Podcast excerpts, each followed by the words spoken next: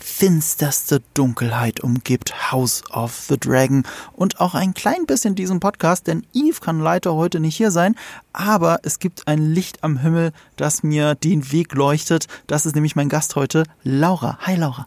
Hallo Marco. Und hallo alle ihr da draußen. Ich freue mich heute besonders, dass du da bist. Ich habe es dir im Vorgespräch schon gesagt. Ich bin froh, wenn jemand heute hier sitzt mit äh, einem technischen Verständnis von der Arbeit am Set und bei Kameras. Und da bist du heute meine richtige Ansprechpartnerin. äh, das war so ein kleiner, das hörte sich an wie so ein kleiner Diss gegenüber Eve. War aber nicht so gemeint, nehme ich an. Doch, es war schon Disc Das war, oh, okay. Ich habe keine Ahnung, was für ein Technikmongo er ist. Also genau, also wirklich unfassbar. Also teilweise, wie ich hier welche Zeit, Lebenszeit verschwende, um mit ihm über die Mikrofonqualität zu diskutieren und was er einstellen muss. Es ist unglaublich. Man sollte das nicht meinen von jemandem, der, ich, das muss man ihm auch mal lassen, One-Shots vor der Kamera hinlegen kann, ohne Schnitt. Aber das hat mehr mit Performance zu tun, als mit einem irgendwie gesunden Technikverständnis. Es ist unglaublich nicht. Eve, es tut mir sehr leid. ich muss sagen, also was, was ihr da draußen nämlich nicht wisst, also Eve und ich, wir sitzen tatsächlich im gleichen Büro ähm, und ich kenne ihn sehr gut. Aber also es tut mir leid, wenn ich jetzt gerade hier Tür und Tor dafür geöffnet habe, für diesen Diss. Weißt du was, der hört das doch sowieso nicht. Ach so. Um noch ein Diss hinterherzuschieben. Der kann Leute heute nicht da sein, aber nicht wegen Krankheit oder sowas, sondern weil er auf Dreh ist. Ich glaube sogar in Babelsberg. Ich, ich weiß es nicht mehr genau. Ihr werdet es bei Gelegenheit bei ihm auf dem Kanal erfahren. Wer auch immer öfter mal auf Dreh ist, das ist ja Laura.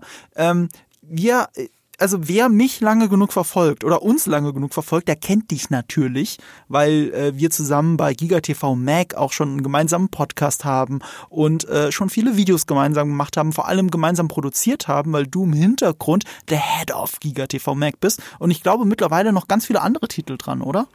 Äh, ja, also mein offiziell, der offizielle Titel ist so nichtssagend wie nur irgendwas, weil der offizielle Titel im Moment bei unserer Agentur ist Senior Production Director.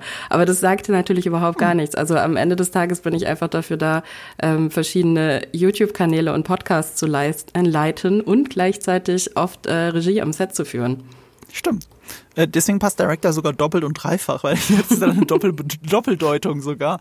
Äh, genau wie vieles in House of the Dragon. Und dann lass mich doch direkt damit einsteigen. Wie fandest du denn die Folge bisher und vor allem auch die Serie bisher? Weil das weiß ich ehrlich gesagt gar nicht so genau bei dir. Wir haben noch gar nicht zusammen über House of the Dragon geredet. Ja, genau. Du bist bei uns immer nur eingesprungen, wenn ich jetzt gerade nicht da war. Ne? Ich war jetzt ganz lange im Urlaub mhm. und ähm, also House of the Dragon, House of the Dragon. Ähm, ich fand die letzte Folge war meine absolute Lieblingsfolge von allen. Oh, sehr schön. Ähm, gleichzeitig bin ich mein, also ich weiß nicht, vielleicht verstehst du das sogar so ein bisschen. Also irgendwie, ich mag House of the Dragon, ich freue mich auf jede Folge, aber ich bin irgendwie, mein Herz ist noch nicht ganz dabei. Also es ist irgendwie, es ist merkwürdig, ich weiß gar nicht, wie ich es erklären soll ich weiß genau, was du meinst, weil so ging es mir bei den ersten zwei Folgen. Mhm. Also so erst ab der dritten war mein Herz langsam abgeholt. Mhm. Das war das, was ich in der ersten Folge so kritisiert habe. Ich habe noch nicht so wirklich meine Stakes bei irgendjemandem. Mhm. Ich kann noch nicht mit den Figuren mitleiden. Ich bin noch nicht komplett abgeholt. Und so ein bisschen fehlt mir noch das letzte Stück Game of Thrones Feeling, auch jetzt noch vielleicht.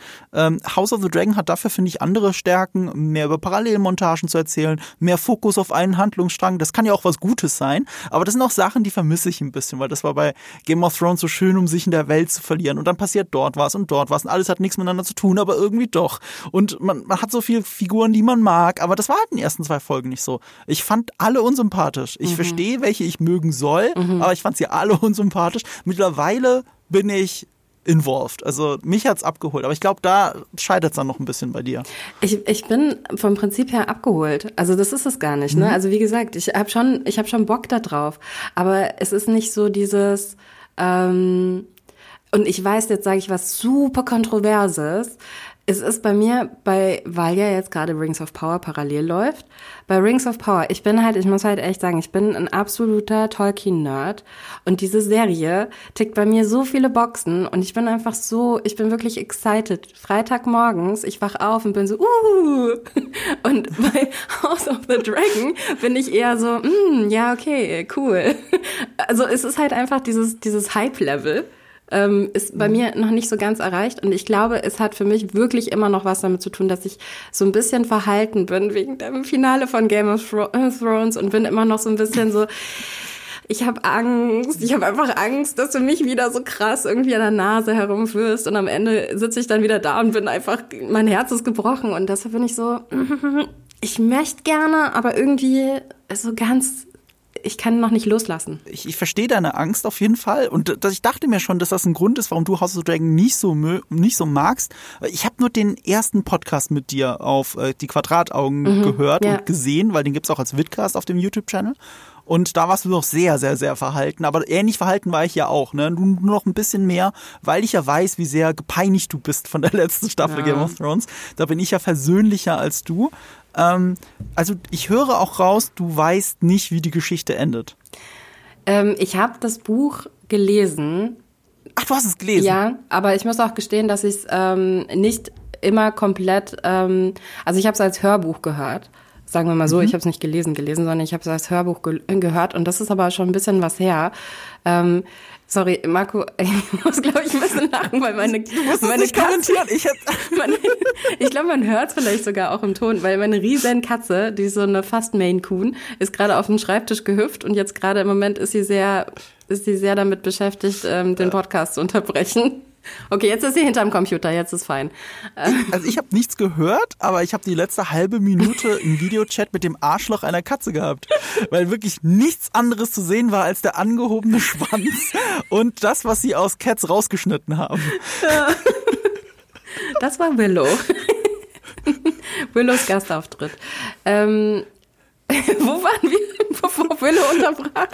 Ich war, bei welchen Arschlöchern waren wir vorher?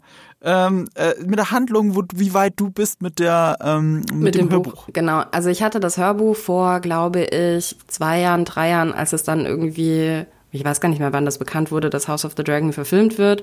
Ähm, dass es wahrscheinlich um den Tanz der Drachen damals ging, wusste man ja dann schon oder hat man gemutmaßt. Mhm. Und dann war ich halt so, ja, dann höre ich das jetzt mal und dann ist aber auch vieles davon wieder in Vergessenheit geraten und dementsprechend bin ich jetzt meistens so, ähm, also Fabian macht das ja auch, also Fabian ist der Host von äh, Die Quadrataugen, der Podcast von äh, Giga TV Mike und ähm, der liest immer erst nach der Folge. Der schaut die Folge und dann liest er mhm. nochmal im Buch nach.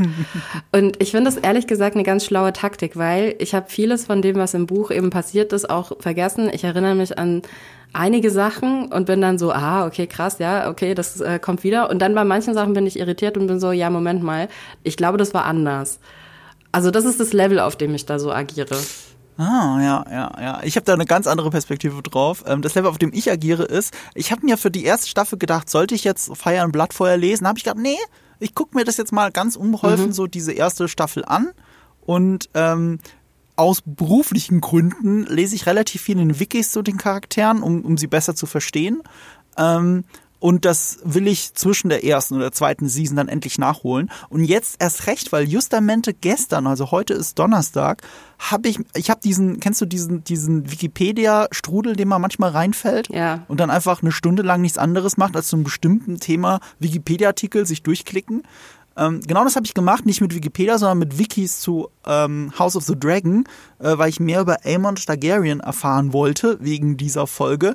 Und dann war ich wirklich in dem Strudel. Ja, Moment mal, was heißt das? Was war jetzt mit der Figur passiert? Da habe ich noch deren Biografie gelesen und die Biografie. Und ich kenne jetzt die ganze Geschichte. Also mehr ja. oder weniger die ganze Geschichte.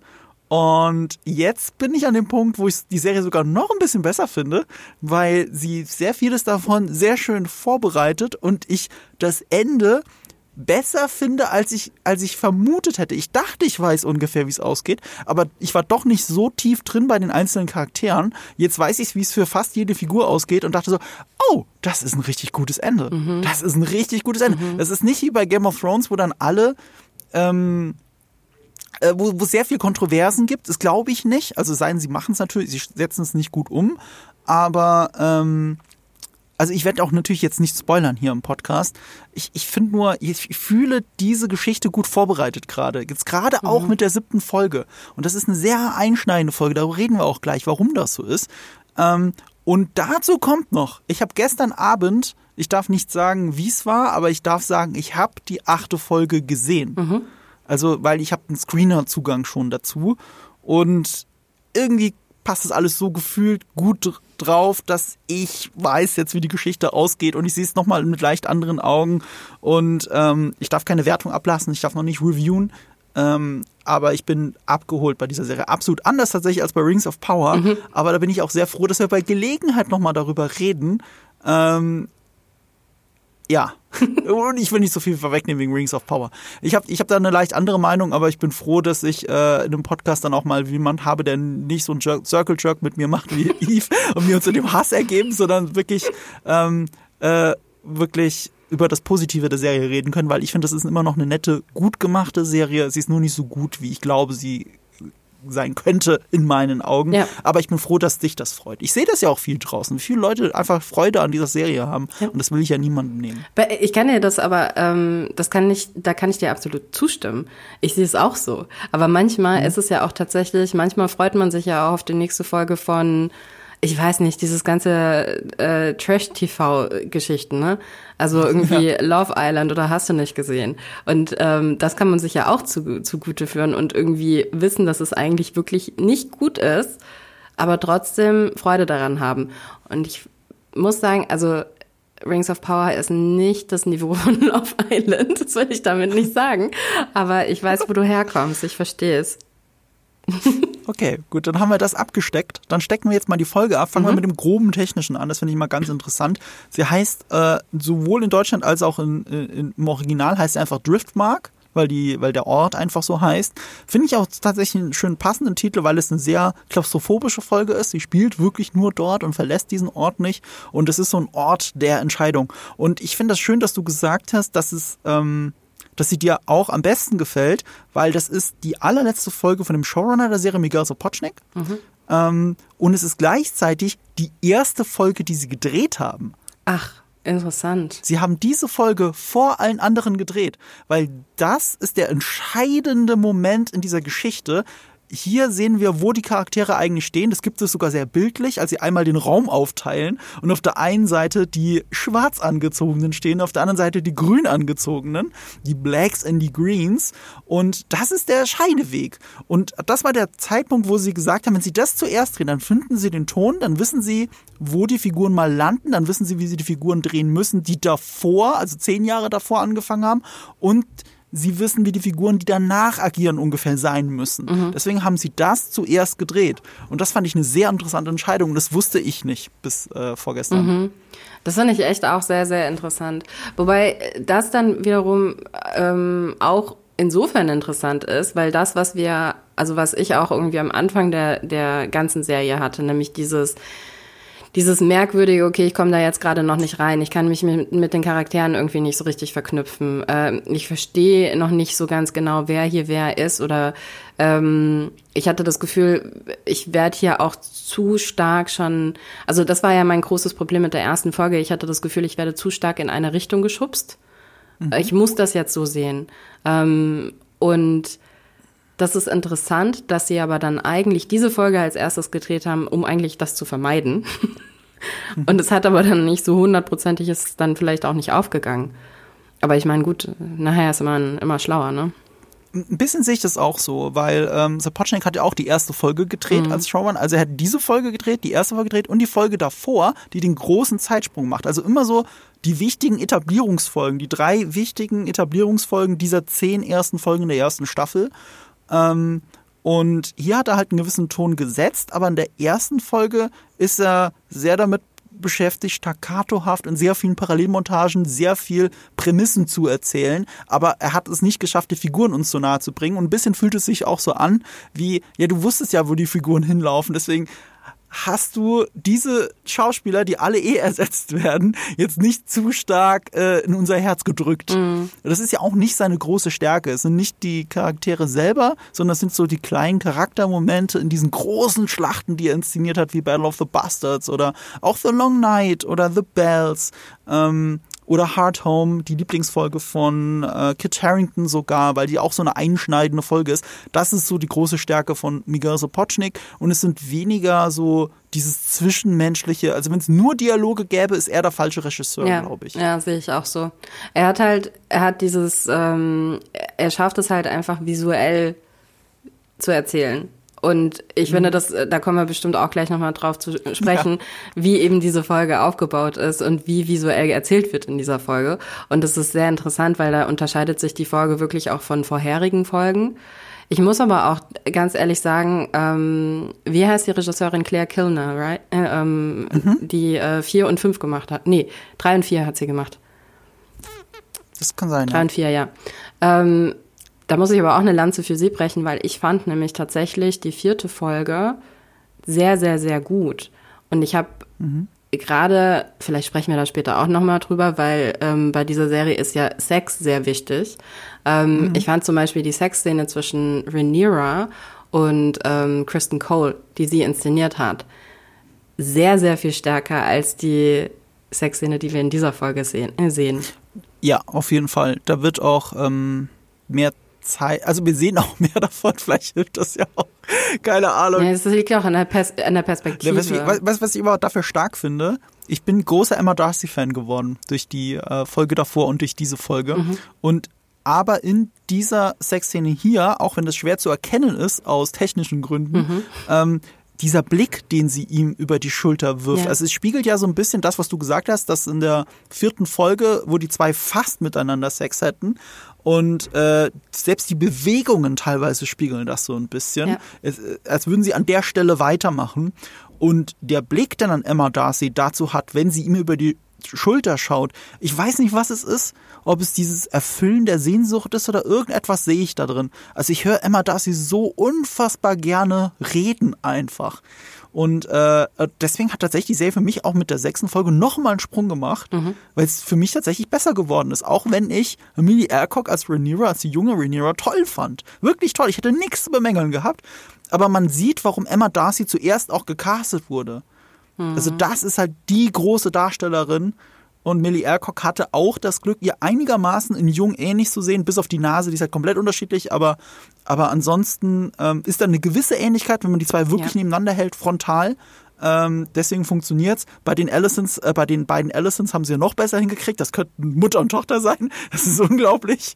Ähm, ja, das, deswegen äh, äh, holt es mich hier vielleicht sogar doch noch mal ein bisschen mehr ab als in der, in der äh, vierten Folge. Aber da ist es auch verträumt, ja, das ist auch sehr interessant. Da gibt es auch so ein Musikthema, das ja dazu immer im Hintergrund läuft, gerade mhm. wenn sie mit Damon durch die Stadt rennt. Mhm. Und das wird hier, das blitzt hier noch mal auf bei der Beerdigung wenn sie ihn sieht, mhm. wenn sie sich Blicke zuwerfen, dann kommt dieses Thema nochmal. Und was ich sehr interessant fand, was ich beim Rewatch der Folge gemerkt habe erst, bei der Sexszene selber kommt dieses Thema eben nicht.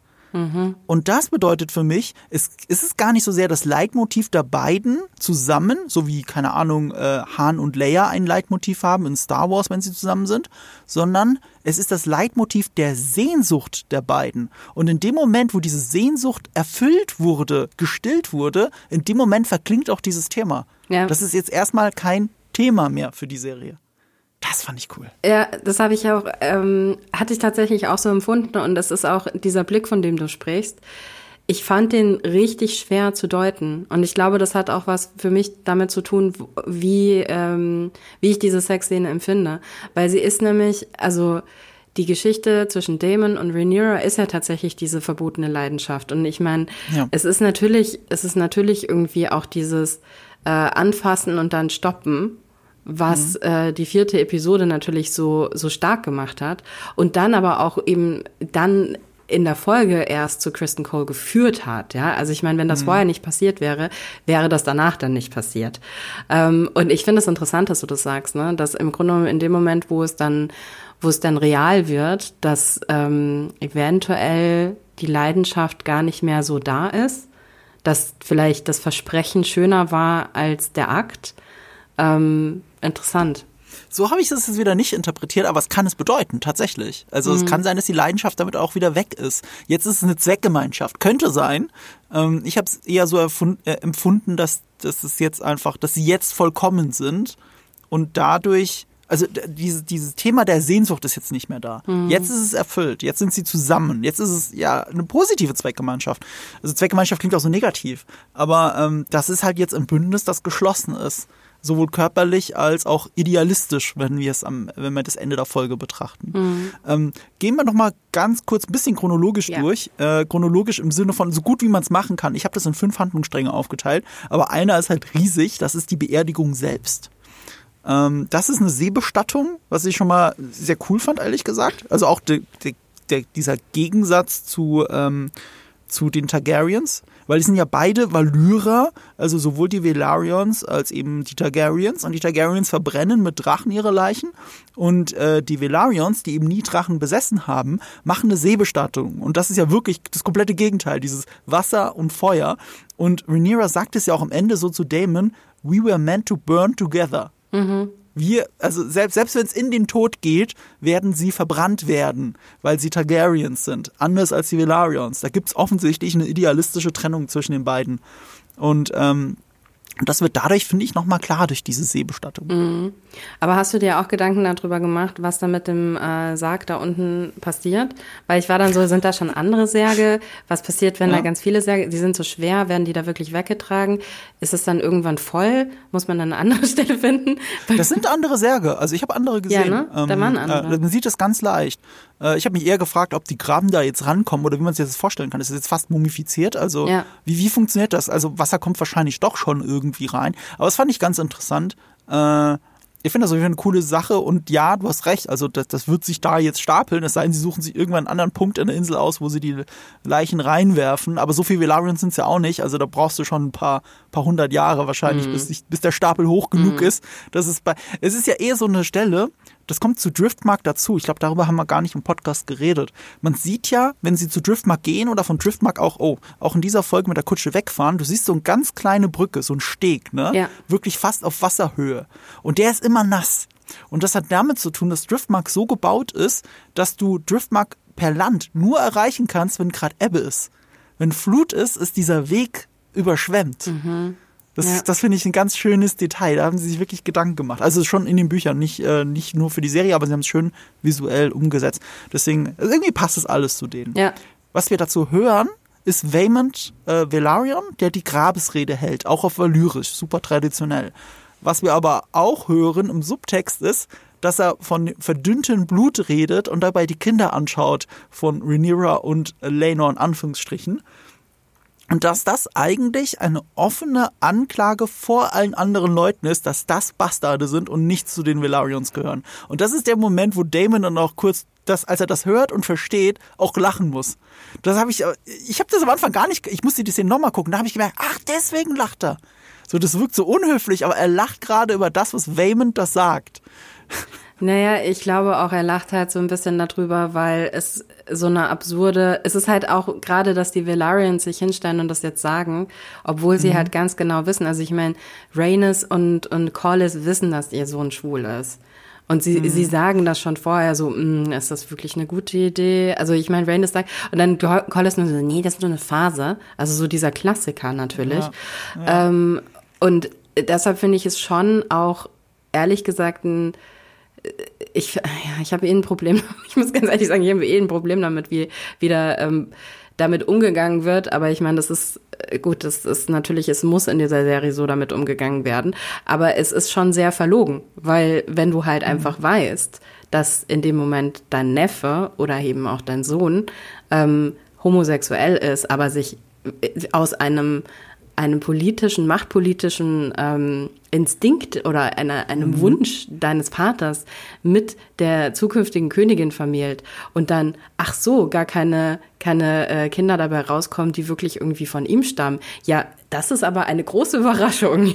Und ähm, ich muss sagen, ich liebe die Art und Weise, wie Rhaenyra und äh, Lenor selbst damit umgehen weil sie halt einfach, also Lisa hat das so schön gesagt, sie ist halt ein äh, Queer-Ally. Also sie, sie sagt es, nee, du mhm. bist ein fantastischer Mann und du bist halt schwul und das ist okay. Ähm, und wir haben eine gute, wir haben eine gute Vereinbarung und ja, wir leben nicht in der richtigen Zeit und es ist halt, ähm, es ist halt blöd, dass die anderen so ein Augenmerk darauf legen, weil am Ende natürlich wäre es praktischer gewesen, wenn die Kinder nach dir ausgesehen hätten. Aber am Ende des Tages ist er ja auch der Vater, ne? Also ich meine, er, er übernimmt ja. das ja auch. Und das ist eigentlich mega schön. Es ist mega schön, mhm. wie die beiden das miteinander haben können. Und ähm, umso trauriger ist es, dass eben alle um sie herum aus Gründen, die man nicht so richtig nachvollziehen kann, so hasserfüllt sind und so ja so stochern. Ne? Ähm, warum muss das jetzt bei Lenas ähm, Beerdigung erwähnt werden? dahinter steckt ja auch eine ganz andere, also soziale Kritik sogar insgesamt, nicht nur in Bezug auf die Sexualität, sondern auf die, auf die Struktur, in der sie erleben. Sie leben nun mal in einer Monarchie, wo es um Blut geht. Und der Zufall gebietet quasi, äh, und, und die Genetik, wer auf einem Thron sitzen darf und wer nicht, wer über andere Menschen herrscht. herrscht. Und dass das offensichtlich keine gute Idee ist, sehen wir ja immer wieder an Aegon ich meine, das weiß selbst Otto Hightower, so wie er ihn zur Seite prügelt, wie Tywin Lannister Joffrey eben äh, versucht hat äh, zu erziehen. Ähm, da, da, das, sind die, das sind die mutmaßlichen Herrscher, denen diese Leute ausgesetzt sind. Und hier soll es nicht funktionieren, nur weil es der falsche Vater sein soll. Und wer sagt, dass es falsch ist? Ja. So, es ist, da ist auch eine ganz starke Monarchiekritik ja immer in dieser Welt von Game of Thrones. Wir, wir, wir, natürlich routen wir dafür, wer am Ende des Tages irgendwie auf diesem Thron sitzen soll. Aber gleichzeitig ist es doch auch eine Grundaussage von Game of Thrones und auch so ein bisschen von House of the Dragon, dass Monarchie eine ganz schlechte Idee ist. Ja, absolut, ja. Ich glaube, ja, das ist das absolute, äh, die Kernaussage von, von beiden Serien. Das ist, ähm, ja. Es gibt kaum gute es gibt kaum gute Herrscher, kaum, kaum gute Herrscherinnen. Ja, und selbst die, die es sind, so auch bemühte Herrscher wie Viserys, sie sind ja nur eine Generation davon entfernt, dass alles zu Bruch geht. Aber Viserys, also ganz ehrlich, also Viserys ist für mich kein guter Herrscher und auch, also ist einfach, erstens mal bei jeder Gelegenheit äh, beschwert er sich darüber irgendwie, ah, oh, jetzt kommen wir jetzt nicht wieder hier mit der Politik, wo du mhm. denkst, es ist dein Job. Also ich meine, was, was willst du? Und er sitzt halt immer irgendwie in seinem, in seinem Zimmerchen und baut irgendwie seine Lego-Burg ähm, und ähm, möchte sich mit Politik nicht auseinandersetzen. Also das ist für mich irgendwie auch schon so ein Zeichen dafür, dass er nicht so wirklich für den Job gemacht ist. Und er hat halt ein Problem mit Konflikten. Er möchte eigentlich mhm. gerne keine Konflikte haben. Und das sieht man ja dann auch in der Folge, da sprechen wir dann ja gleich noch drüber. Ja. Ähm, und aber auch in den Folgen vorher hat man das halt immer wieder gesehen. Also wenn da ein Konflikt braut, ähm, am Himmel irgendwie sich heran, heran ähm, dann ist Viserys jetzt nicht unbedingt derjenige, der sagt, ich werde das lösen, sondern er ist derjenige, oh, müsst ihr jetzt schon wieder, habe ich jetzt aber wirklich keine Lust drauf. Äh, ich bin doch der König, jetzt macht es doch einfach. Ja, er ist sogar eingeschränkt bemüht. Ich habe das schon versucht, mit dem Wort bemüht auszudrücken, aber du hast recht, in vielen Stellen ist er eben nicht bemüht. Und ähm, deswegen finde ich auch die erste Szene so stark, in der ja auch die äh, Willkür des Patriarchats quasi entschieden hat, er muss der König werden und nicht Rhaenys, obwohl sie einen stärkeren Claim hat. Und wie wir Rhaenys erleben, ist ja, dass sie eine sehr weise Person ist. Auch viel schlauer als Corliss, als ihr eigener ja. Ehemann. Sie durchschaut wirklich alles. Sie weiß wirklich, wo jeder steht und warum jeder was macht. Und sie wäre, glaube ich, eine politisch sehr gerechte, sehr umsichtige Herrscherin gewesen. Aber die Männer, äh, die Lords, haben es nicht zugelassen. Ja. Ja, das ist wirklich, das ist sehr, da hast du vollkommen recht. Und ich finde auch die Schauspielerin Eve Best, die macht das alles mit so einem, mit so einem Blick. Da ist immer mhm. in allem, was sie sagt und in allem, wie sie auf, auf Sachen reagiert, ist immer eine Doppeldeutigkeit. Und es ist schön. Es ist einfach, sie wertet jede Szene auf, in der sie, in der sie auftaucht. Das ist auch eine schöne Überleitung für das, was, dass sie genau das macht, nämlich bei der Beerdigung. Was ich so interessant finde, ist dieses Show Don't Tell Storytelling in dieser Beerdigung. Also wir haben schon, was äh, Waymond gesagt hat, was er eigentlich meint, warum Damon deswegen darüber lacht. Und ähm, ich, ich habe so als Gleichnis für diese Beerdigung wie so ein so ein Schachbrett. Überall stehen die Figuren verteilt und du verstehst die Beziehung der Figuren untereinander nur durch die Blicke, wer wo steht, wer wohin geht und wer dann weggeht. Und genau das hast du ja gerade bei Rennes, weil in dem Moment, wo sie, um einen, einen Schluck zu trinken, an Rhaenyra vorbeigeht und sie quasi keines Blickes würdigt und Rhaenyra dann auch genau spürt, warum das so ist. So, da hast du das schon drin und dann, also da ist auch nicht zu viel Bösartigkeit dabei, sondern eine Gleichgültigkeit oder, oder eine Enttäuschung auch von Rhaenys. Mhm. Das spielt sie alles. Und dann geht sie sogar zu den Kindern, aber zu ihren richtigen Enkelkindern und wartet mit der Umarmung sogar bis, und das hat Jake Harris in dem Moment auch sehr gespürt, dass seine Oma in Anführungsstrichen nicht möchte, äh, also ihn nicht umarmen möchte, obwohl er auch vorher sagt, er verdient doch auch Trost, ja. weil sein Vater gestorben ist. Ja. Aber das ist ja not appropriate, wie Rhaenyra sagt. Und dann geht Jack Harris zwei Schritte zur Seite und dann nimmt Rhaenys erst ihre anderen beiden Enkelkinder in den Arm und äh, das ist sowohl traurig als auch unglaublich grausam, was da dann alles passiert. Also emotional hat sie auch ihre Baustellen, aber woanders als Viserys. Sie erinnert mich da tatsächlich an äh, äh, Kathleen Stark. Ähm, ja. Ne? Also so dieses, ich, sie hätten Probleme, sie hätten Probleme mit äh, Kindern, die dann irgendwie nicht der Blutlinie entstammen. Das ist echt traurig, ja. Ich fand's auch. Und vor allen Dingen, weil es eben vorher diesen wunderschönen Moment gab, wo dann halt irgendwie ähm, Jake sich so daneben stellt und halt so ein bisschen so, boah, ich weiß jetzt auch nicht, was soll ich sagen? Eure Mama ist gestorben und so. Und dann ähm, Baylor ist es, ne? Die, die seine mhm. Hand nimmt. Ähm, und einfach seine Hand nimmt. Und du sofort mhm. merkst, okay, da ist was da, da ist ein Band da. Und Richtig. das ist so ein schöner Moment. Und dann kommt Rhaenys und naja. ja, eben. Und ja, vieles Show und Tell. All diese Beziehungen, auch den Kinder untereinander. Ähm, es ist sogar so, selbst in den Farben der Figuren siehst du das. Also in der Folge davor waren zum Beispiel die ähm, Rhaenyras Kinder eindeutig in diesen Velaryon-Farben gekleidet, also blau-silber. So sind sie in diesem Drachenpit gewesen. Und äh, in diesem Dragonpit waren dann auch Alicents Kinder, natürlich mit den Targaryen-Haaren, aber komplett in grün gekleidet. Hier auf der Beerdigung ist es so, ähm, das Grün immer noch bei den Kindern, das Blau bei den äh, Kindern von Damon die er zusammen mit Lena hatte. Und äh, Rhaenyras Kinder sind alle in schwarz-rot gekleidet. Also fast komplett in schwarz mit roten Ärmeln. Mhm. Also die Blacks, mhm. die schwarzen, wenn du so möchtest. Es hat so ein bisschen auch für mich die Aussage, sie hat schon aufgegeben, so zu tun, als wären das echte Velarions. Ähm, weil es weiß ja eh jeder. Dann muss sie doch wenigstens die, die echte Heritage von den Kindern ähm, betonen, nämlich das sind ja trotzdem Targaryens. Die alle können sagen, was sie wollen. Sie hat halt nur den falschen Mann geheiratet, in Anführungsstrichen, das nur aus politischen Gründen. Ähm, es sind immer noch Targaryens. Es sind sogar Hochgeborene, weil die Strongs ja auch ein hochgeborenes Haus sind. Mhm. Und ähm, ja, das, das, das, das hast du halt in diesen Klamotten schon drin. Dieses Schachspiel, das mit den Kindern geführt wird. Ja.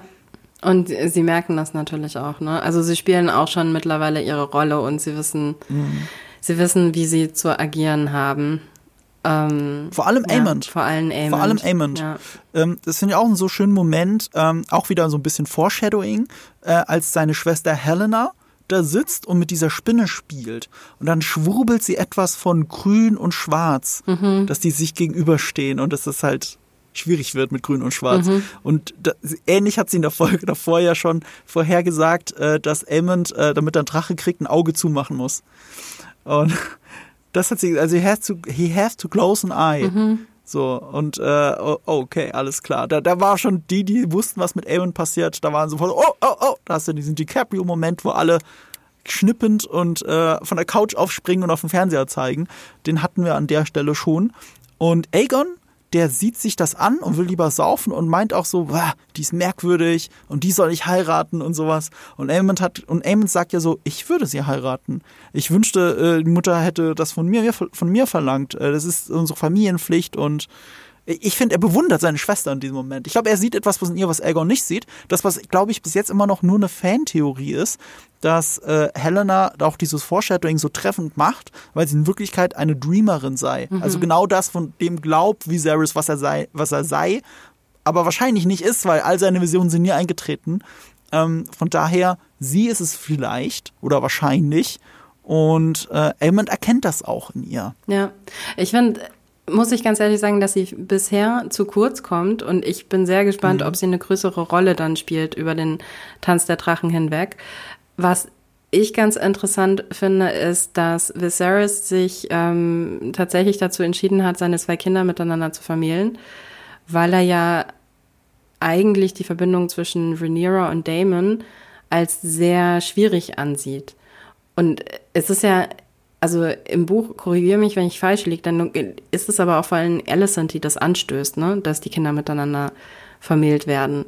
Was ich auch sehr interessant finde. Das ergibt deswegen Sinn, weil Otto ja auch schon Aegon mit Rhaenyra verheiraten wollte. Ja. Also er weiß, sobald die Kinder miteinander zusammen sind und dann ist auch die, der männliche Part ist dann auch der Part, der den Anspruch auf den Thron hat. Ja. Und, äh, und es ist ja eh alte Targaryen-Tradition, deswegen so. Insofern ist es tatsächlich merkwürdig, dass Viserys sich an Daemon und Rhaenyra sträubt. Aber er, unter, er unterstellt ja auch Daemon, dass er das nur machen will wegen dem Thron. Ja, ich glaube auch, also ich meine, klar, da spielt auch die Beziehung zwischen den beiden Brüdern mit rein, ne, dass da einfach, ähm, da liegt sehr viel zerbrochenes Geschirr zwischen den mhm. beiden. Ähm, gleichzeitig ist da natürlich auch immer noch, äh, da gibt's natürlich auch immer noch was. Irgendwie auch hier jetzt bei, während der Beerdigung sieht man ja irgendwie so die, die Blicke. Und die sind auch sehnsuchtsvoll auf eine gewisse Art und Weise. Da ist schon auch eine Sehnsucht auch von Viserys eigentlich da, dass, und von Damon genauso, ne, dass eigentlich mhm. die beiden sich irgendwann mal wieder miteinander ja, verbrüdern könnten, sollten. Mhm.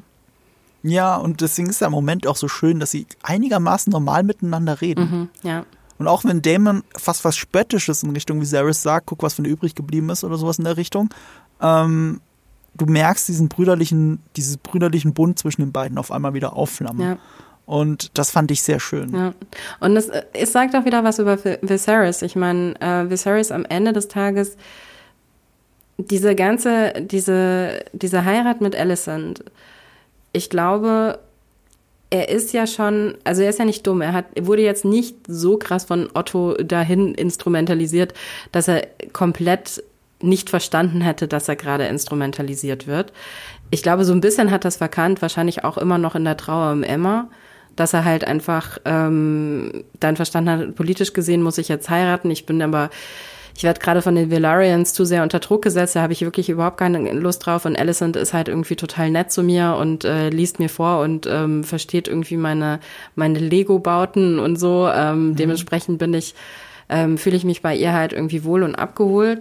Ähm, gleichzeitig wenn Viserys Entscheidungen treffen muss, dann trifft er sie ja trotzdem für sein, sein wirkliches Blut. Und das sind halt die Targaryens, das sind halt Rhaenyra und Daemon. Ja, das schwimmt immer noch so ein bisschen mit. Ähm, deswegen deswegen ähm, tue ich mir auch so schwer, ihn komplett als Herrscher zu kritisieren. Er meint es ja zumindest gut. Ja. Also, also er bemüht, nicht genug bemüht, aber er meint es zumindest immer gut und er weiß sich nicht besser zu behelfen. Er weiß nicht, wie er diese Konflikte wirklich lösen kann und im Keim ersticken kann. Er will es auch nicht sehen, er will immer den Raum verlassen, bevor er zu sehr mit der Realität konfrontiert wird, wie die Leute zueinander stehen. Äh, es, ist, es ist leider ein Trauerspiel. Und, und er tut mir halt leid. Er ist so die eine Figur, die mir wirklich extrem leid tut durch die ganze Serie hinweg, weil er es nicht böse meint. Er möchte Harmonie. Mhm. Deswegen kümmert er sich auch nicht um Konflikte wie in den Stepstones, weil er will Harmonie. Ja. Er will lieber feiern. Er will, dass es allen gut geht und dass sie eine Familie sind und dass irgendwie seine Visionen eintreten. Ah. Wie Vin Diesel in Fast and Furious. ja, da gibt es auch dieses wunderbare Vin Diesel-Meme, wo er blonde, lange blonde Haare hat und dann sagt, äh, uh, you don't need a girlfriend when you got family. Targaryen-Style. naja, Viserys, ich habe das schon als Zitat dann auch verstanden, wenn Viserys sagt, we are family. Ich äh, habe das als Zitat auf Fast and the Furious verstanden. Aber das bin auch ich. Meta-Kommentar. Ähm, es gibt auch noch, es ist auch herzlich, wo du Emma erwähnt hast. Also, das ist ein Moment, der mir im ersten Mal gar nicht, also gar nicht aufgefallen ist. Auch erst, erst beim zweiten gucken. Oder durch die Memes, muss man ja auch sagen, wie er äh, zu Alicent geht und ihm nicht Alicent sagt zur Verabschiedung, I'm going to bed, Emma, sagt er. Echt? Und dann schon alle so, wieder Blicke, Blicke, Blicke und dann versucht es auch noch seinen Lord Commander zu retten, indem er sagt, äh, shall I äh, ähm, äh, escort Queen Alicent oder irgendwie sowas. Da er sagt doch absichtlich nochmal den Namen. Und, und das ist auch der Moment, wo wo äh, Viserys es realisiert. Also wir sehen natürlich, dass er geistig auch langsam fadet, wie man im Englischen sagen würde. Ähm, aber es ist auch seine, das ist halt seine wahre große Liebe, so blöd gesagt. Ja. Also ich muss zugeben, ich habe auch schon den falschen Namen schon mal gesagt in der Beziehung mehrmals. Solche Sachen passieren, aber sehr oft, wenn es getriggert wird. Zum Beispiel ähm, ist mir das mal passiert, als ich mal eine neue Freundin der Familie vorgestellt habe und ich war aber halt das letzte Mal in diesem Raum mit einer anderen Frau und ich glaube, das war so ein Trigger, warum ich dann auf einmal den falschen Namen gesagt habe und es ist mega peinlich und äh, es, es tut mir auch leid und es, aber aber ich frage mich, was hier der Trigger war. Verstehst du? Du musst dir gerade sehr das Lachen verkneifen. Das sind Sachen, die passieren im Leben. Ja, ich weiß, sollten aber vielleicht, sollten vielleicht nicht passieren, ne? Aber ja, ähm, äh, ich glaube, der Trigger war äh, die ähm, Unterhaltung mit Damon. Und ich finde es aber interessant, dass du es am Anfang gar nicht, also dass du es beim zweiten Mal sehen gesehen hattest, weil als ich die Folge gesehen habe, war es halt einfach nur so, er sagt Emma und ich bin nur so, uh, okay. Und du siehst so ihren Blick und es ist einfach nur so, mm. Ihr Blick ist ja versteinert sogar. Das Ja, ist geil. genau. Das, hat, das hat Olivia Cook extrem gut gespielt. Und weil er so versteinert ist, habe ich es erst gar nicht gecheckt, weil wenn du den Namen nicht hörst, wenn sie jetzt overacted hätte, dann hätte ich sofort gemerkt, habe ich gerade irgendwas übersehen. Und das hat sie aber nicht. Sie hat nicht overacted, sie ist einfach versteinert. Und das ist auch viel schöner gespielt. Aber wenn du das Emma nicht hörst oder überhörst, dann, dann, dann, dann ist es halt gewesen. Dann hast du das nicht mitgekriegt. Und äh, dann habe ich das als Meme gesehen und dann habe ich so, oh, oh, oh, dann ging es mal so, wie du es gesagt hast. Dann habe ich mir das nochmal angeschaut. Und dann fand ich, ah, okay, alles klar. Ähm, fand ich sehr schön. Ich glaube, es gibt noch einen anderen Trigger. Wir haben es in der letzten Folge gesehen. Weißt du, wie die letzte Folge noch ausging? Als die Strongs verbrannt sind und so, da hat so Potschnik das gemacht, was er irgendwie in House of Dragon besonders gerne macht, nämlich diese Montagen und hat Sachen in den Montagen erzählt. Und dann hat in dieser Montage, hat Larry Strong, hat seinen Monolog über Kinder und Liebe gehalten.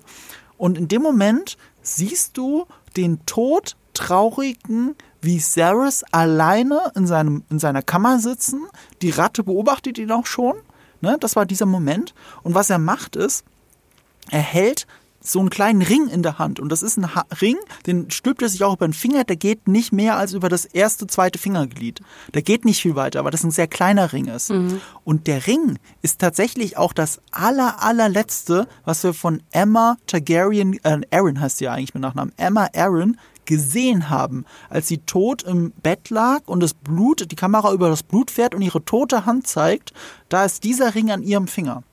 Und das ist der Ring, den er in der Hand hält und er heult und er küsst sogar diesen Ring. Also das, das alles, was in der letzten Folge passiert ist, hat ihm nochmal gezeigt, wie sehr er eigentlich Emma liebt und vermisst. Und eben ähm, mit Alicent, er, er hat ja auch Otto Hightower Feuer gefeuert. Da war ihm auch schon klar in diesem Dialog mit Otto, dass Alicent auch nur so vorgeschoben war von ihm, dass er halt manipuliert wird. Er weiß ein bisschen, wo er bei Alicent steht. Das ist immer noch seine Frau und da ist bestimmt auch ein bisschen, ein bisschen Liebe wenigstens zwischen den beiden oder Respekt. Irgendwas wird da schon sein.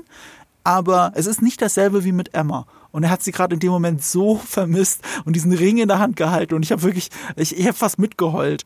Und, äh, und dass er dann in der Folge drauf, in der quasi ersten Szene, also nur eine Szene weiter, dann den falschen Namen sagt, ergibt in der Kette natürlich total Sinn.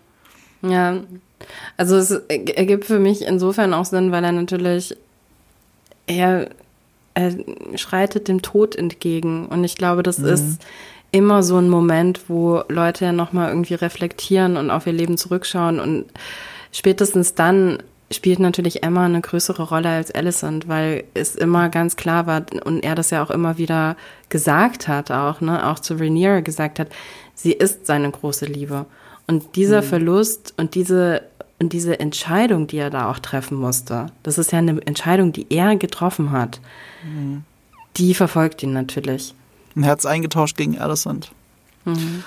Ah, Ein bisschen, das ist schon sehr traurig. Also alles, was mit Viserys zu tun hat, da, da, ich glaube, da ist mit mein Herz am meisten tatsächlich bei der Serie, dass ich äh, irgendwie so mit Viserys mitleide und natürlich auch, ja, nicht nur mitleide, ich beleide ihn ja auch, ähm, weil er bemitleide ihn, weil er so dumme Entscheidungen trifft. Und das ist einfach jedem klar. Ist jedem Zuschauer, jeder anderen Figur, nur ihm nicht. Und das ist so das Bemitleidenswert an ihm, aber gleichzeitig leide ich auch mit ihm. Ähm, und das ist auch das, was George R. R. Martin meint. So hat er die Figur selber gar nie gemeint. Sie wird erst, erst durch die Drehbücher und durch Paddy Considine so gespielt und, und, und, und auf einmal eine empathische Figur, mhm. mit der du wirklich leidest. Bei dir ist dir nicht egal, dass wie bei Robert Baratheon, dass der jetzt mal langsam irgendwann stirbt, der alte Saufbold, sondern äh, Viserys ist, ist eine andere Art von äh, Lebemann. Mhm. Und äh, deswegen macht es mich so ein bisschen traurig. Wir haben ähm, bei Giga TV Mac haben wir ja ein Format. Das heißt, danach siehst du XY mit anderen Augen. Mhm. Wo ich immer eine Serie oder irgendwas, also eine Serie, noch sind Serien, vorstelle und dann Fun Facts präsentiere, die, wenn du sie erstmal weißt, sie nicht mehr übersehen kannst in der Serie, wo du, dann weißt, woher die Gefühle kommen, wie es gemeint ist oder was auch immer. Und ich habe hier einen ganz kleinen Fun Fact, den Matt Smith in einem Interview gedroppt hat. Und das sieht man in dieser Folge ganz besonders. Und wenn man das erstmal weiß, you can't unsee it in jeder Folge House of the Dragon für immer. Also macht euch auf was gefasst. Er lehnt. Er lehnt immer. Matt Smith hat gesagt, he's a leaner. Äh, also gerade in diesem Gespräch mit Viserys, als Viserys zu ihm kommt und äh, Damon steht da ja so alleine, er lehnt so gegen äh, diese, diese, äh, du weißt schon, gegen die Mauer. Er lehnt so dagegen, Balustrade. Er lehnt dagegen. Das erste Mal, als wir ihn gesehen haben, lehnt er auch so auf dem Iron Throne. Mhm. Und äh, selbst bei der Hochzeit, wenn du dich erinnerst, war ja dieser eine diese eine Person, die ganz am Rande des Tisches saß und er hat auch schon so gelehnt. Also er immer, er, er lehnt immer. Und auch in dieser Folge, als es eskaliert zwischen den Blacks und den Greens und so, da steht er erstmal in der Tür, lehnt so dagegen und guckt auch so wie, diesmal war ich's nicht. Egal was hier passiert ist, ich habe nichts damit zu tun. Und das ist sein Blick. Und er lehnt und er lehnt die ganze Zeit. Und seit ich das jetzt gesehen und gelesen habe, ich, ich, ich werde das nicht mehr los. Ich gucke ihn an und sehe, wie er lehnt. Mhm. Achtet mal drauf. Es ist unglaublich. Das, das macht so viel. Ich habe, ich hab, das ist mit dem Grund, warum er gerade eher so viel Meme-Potenzial hat. Wenn er einfach nur mit Smith da steht, lehnt und guckt. es, es ist unglaublich. Das ist voll, äh, muss ich ganz ehrlich sagen, das ist eine richtig schöne das ist so eine richtig schöne Sache, die du als Schauspieler für diese Figur dann halt eben nehmen kannst und dann irgendwie so durch. Und ich finde das so schön, wenn man das dann weiß, weil das, äh, du hast recht, ne? Also du siehst es dann wirklich mit anderen Augen. Ich habe das, ich habe das so ein bisschen, ich habe das unterbewusst glaube ich schon wahrgenommen und wir haben auch definitiv sehr viel darüber geredet, irgendwie wie er in der Tür jetzt eben bei der Eskalation lehnt. Ähm, aber ja, er lehnt, er lehnt tatsächlich sehr viel, ja. Interessant. Quasi immer. Ja. Vor allem, wenn er alleine rumsteht. Mhm. Also wenn er mhm. wirklich gerade mit niemandem redet oder so, dann lehnt er sich erstmal irgendwo an. Ich, selbst beim Sitzen immer. Er, er lehnt sich nach hinten oder so. Ich weiß noch, wenn ich gerade drüber nachdenke, dieses Gespräch, diese Versöhnung eigentlich zwischen ihm und Rhaenyra um Godswood nach dieser wie ich sie nenne, die Twilight-Episode, die Episode 4, die du gemeint hast. Als, nee, Quatsch, das ist ja vor. Das ist ja in der Twilight-Episode, genau. Er kommt zurück nach den Stepstones, sie, sie reden in Godswood erstmal valyrisch miteinander, dann laufen sie durch die Gegend und er setzt sich hin und er lehnt sich erstmal zurück und trinkt seinen Wein. Es ist immer das, und er bleibt auch in dieser Haltung bis zum Ende dieses Dialogs. Weil er muss sich irgendwo dagegen lehnen. Hm. Ich finde es ich find's deshalb auch irgendwie einen ganz guten, so einen ganz guten Kniff irgendwie für, ähm, für die für den Charakter, weil er ja auf eine gewisse Art und Weise sich damit auch distanziert. Ja. Also er distanziert sich von dem Geschehenen nicht nur jetzt in dieser Folge, sondern grundsätzlich. Ne? Also er ist immer so einen Schritt, er tritt einen Schritt zurück, er beobachtet das, was da passiert. Und es ist immer so, als hätte er so einen ganz privaten Spaßmoment im Gehirn, nur für sich. Mhm. So, und er beobachtet das und es ist so, ach, schau dir die Welt an wie das einfach, also was die da machen, meine Güte, meine Güte. Also es ist wirklich, es ist, ähm, es ist wirklich sehr schön zu beobachten, weil das natürlich dir auch nochmal eine andere Nähe dem, dem Charakter gegenüber offenbart, weil du wirklich auch durch dieses Lehnen und durch diesen Blick, den er dabei hat, fast schon in seinen Kopf reinschauen kannst. Da ist absolut recht. Siehst du? Das, das werde ich jetzt auch noch mit reinnehmen, dieses distanziert. Ja, genau ähm, halten wir fest, äh, das verändert unseren Blick auf diese Serie nachhaltig. Danach sehen wir es einfach mit anderen Augen, wenn wir immer auf dieses Lehnen achten. Es ist sogar so, äh, da, da wo ich es gemeint habe, wo er an dieser Tür lehnt und dann auch wirklich so, ich habe nichts damit zu tun. Äh, und er lebt das auch nach außen, weil in dem Moment, wo ähm, Alicent auf Rhaenyra losgeht, will ja Sir Kristen Cole schon so reinspringen. Und das ist der Moment, wo Damon aus dieser Lehnhaltung weggeht und ihn nur zurückhält. So, nee, lass die zwei das selber ausfechten. Wir lehnen uns zurück und gucken uns das an. Wir haben hiermit nichts zu tun. Das ist ja gerade die Aussage in dieser Sekunde. Mhm. Und ja, stimmt. Lehnen und die Aktion hat auch mit dem Lehnen zu tun, mit der Distanz. Ich habe es aber auch noch, ich habe es auch so gelesen, dass er eigentlich ihn auch deshalb zurückhält, ähm, weil er auch sagt, nee, ich möchte jetzt nicht, dass du das, dass du jetzt diesen Konflikt hier verwässerst weil das ist nicht mhm. dein Konflikt. Du bist ja reingezogen, also du bist irgendwie, äh, du hast irgendwelche Stakes jetzt in diesem Konflikt und keiner versteht so richtig genau, warum eigentlich, weil eigentlich solltest du, eigentlich solltest du ähm, genau wie wie anderen Männer hier im Hintergrund einfach mal dich anlehnen, aber du willst da jetzt rein und nein, machst deshalb nicht, weil du würdest das Ergebnis verwässern. Stimmt. Und die brauchen das ja auch. Die brauchen ja. ja, diese Sekunde. Die brauchen ja wirklich diesen, diesen Moment miteinander, dass sie mal ganz offen reden. Ja. Wo, wo, also auch, wo Allison zum ersten Mal wirklich ausspricht, was sie umtreibt. Dieses, du musst dich nicht an diese Regeln halten, aber ich schon die ganze Zeit. Deswegen bin ich ja mit Viserys zusammen. Deswegen muss ich mich hinlegen und von ihm ficken lassen, um es mal zu übersetzen, was sie da eigentlich ja. gerade sagt. Ja, ja, klar. Weil das tut sie. Und, und, und, und, und Emma äh, Darcy nutzt ja auch diesen Moment, um mit ihrer super beruhigenden Rhaenyra-Stimme dann zu sagen, ähm, it must be exhausting um, ähm, to hide under this cloak of righteousness, righteousness yeah. oder irgendwie sowas, sagt yeah. sie. Die. Es ist unglaublich. Äh, ich, ich sage, egal was Emma Darcy sagt, man könnte es direkt niederschreiben. Gut, es war mal niedergeschrieben in einem Drehbuch und du könntest es wirklich so an die Wand hängen und du liest es dann mit ihrer Stimme. Mm. Ich finde das äh, ganz, ganz, ganz großartig. Ist ja auch das Erste, was wir hören in der Serie. Das Erste, was wir hören, ist Emma Darcy, wie sie erzählt, was passiert ist, dass Jay Harris einen Nachfolger aussuchen musste und so weiter und so fort. Und das Einzige, was das Haus Targaryen zu Fall bringen kann, ist itself. Mhm. Was ich sehr spannend fand, ähm, auch äh, was, äh, was die Macher über Emma Darcy auch ge gesagt haben, ist, dass sie halt Rock'n'Roll ist. Also sie bringt Rock'n'Roll in die Serie rein. Und ich finde, das sieht man. Ne? Also Rhaenyra ist Rock'n'Roll. In dieser ganzen Welt ist sie eine Rebellin und sie lebt bei, sie lebt nach ihren eigenen Regeln, auch wenn sie vordergründig immer nach den offiziellen Regeln lebt, macht sie dann doch eben so ihr eigenes Ding. Und das kratzt Allison natürlich viel mehr als alles andere.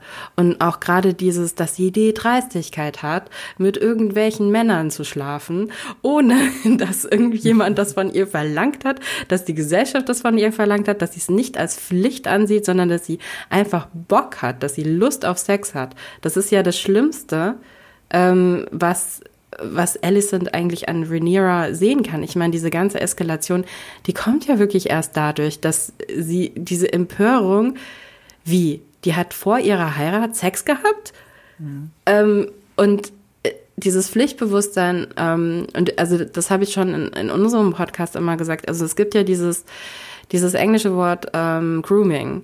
Ähm, mhm. Wenn ältere Männer mit jüngeren Frauen zusammen sind und ähm, jüngere Frauen groomen, ähm, das Ganze gibt es aber auch leider, wenn Väter das mit ihren Töchtern machen, und das ist ja auch das, was Otto Hightower mit, mit äh, Alicent auf eine gewisse Art und Weise gemacht hat. Groomen im Sinne von, ähm, dass er sie darauf vorbereitet hat, mit einem älteren Mann zusammen zu sein. Mhm. Ja, also dass sie ganz genau weiß, was ihre Aufgabe in dieser in dieser Gesellschaft ist, dass sie ganz genau ähm, weiß, dass sie auch bei bestimmten Sachen die, die Klappe zu halten hat und eben nicht aufzubegehren hat, dass ihre eigenen Bedürfnisse immer hinten angestellt werden und immer die Bedürfnisse der Männer, sei es jetzt in dem Moment der Vater, und ich meine jetzt keine sexuelle Verbindung zwischen Alicent und, und ihrem Vater, sondern ich meine wirklich dieses, dieses, ähm, diese Gehorsamkeit die da mhm. eingefordert wird von ihr. Und das ist ja ganz offensichtlich von klein auf ihr eingetrichtert worden. Und das ist ja auch so, wie sie mit, ähm, mit Viserys auf eine gewisse Art und Weise umgeht, mhm. beziehungsweise auch wie sie eben die Beziehung zwischen den beiden definiert. Und wie sie auch mit ihren eigenen Kindern umgeht. Wie sie auch mit ihren eigenen Kindern umgeht, ja, natürlich. Ja. Also sie gibt es weiter. Ja, und Rhaenyra ist halt ein absolute Red Flag, ne? Also es ist halt einfach so, mhm. wie kann diese Frau, mhm. warum, und, und auch ja, und wie Rhaenyra dann wiederum mit ihren Kindern umgeht, die, da ist Liebe, ne? Da ist wirklich Liebe. Mhm. Und bei Alicent, da gibt es keine Liebe. In der Welt von Alicent gibt es keine Liebe. Wobei ich glaube schon, dass sie ihre Kinder liebt. aber auf eine sehr distanzierte Weise. Also ich glaube wirklich, der Ausraster hat nicht nur damit zu tun, dass ihr Vater sie die ganze Zeit manipuliert hat, sondern da, also das ist so eine verquere Liebe wie bei, wie bei Cersei Lannister, glaube ich. Also mhm. mit ihren Kindern. Ich habe Cersei immer geglaubt, dass sie alles für ihre Kinder gemacht hat, um sie zu beschützen und sie liebt, aber sie hat gleichzeitig keine Miene verzogen, als Tommen in den Tod gesprungen ist, wegen dem, was sie getan hat. Auch keine Reue und nichts. Weißt du, das ist so ein was Verqueres, was so, so eine Mischung aus, da ist Liebe, aber gleichzeitig soziopathisches Verhalten. Ich kann es nicht fassen, mhm. also nicht greifen. Aber irgendwo ist das auch bei Alicent drin. Ich, komischerweise habe ich, empfinde ich Cersei, obwohl sie Cersei ist, als liebevollere Mutter als Alicent. Ja, das schon. Weil Cersei wirklich, aber sie redet auch viel mehr davon, ne? Also Cersei ja. ist viel mehr irgendwie so, das sind meine Kinder und meine Kinder müssen das Beste bekommen und äh, ich möchte meine Kinder beschützen. Und bei Alicent ist es eher ein machtpolitisches Verständnis. Diese Kinder sind Güter, die sie hat. Das sind mhm. Puzzleteile oder beziehungsweise Schachfiguren, die sie auf ihrer Seite hat.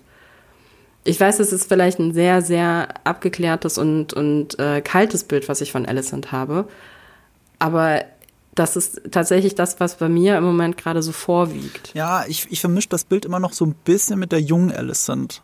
Ich glaube, daher kommt das auch so ein bisschen. Aber du hast schon recht. Ich meine, gerade wenn man nur die ältere Alicent betrachtet, die ist viel kälter. Also, in diesen zehn Jahren mit ihr passiert ist, ähm, können wir uns ja nur ausmalen. Das können wir uns aber auch deswegen so gut ausmalen, weil wir waren ja dabei, als mit Viserys schlafen musste. Mhm.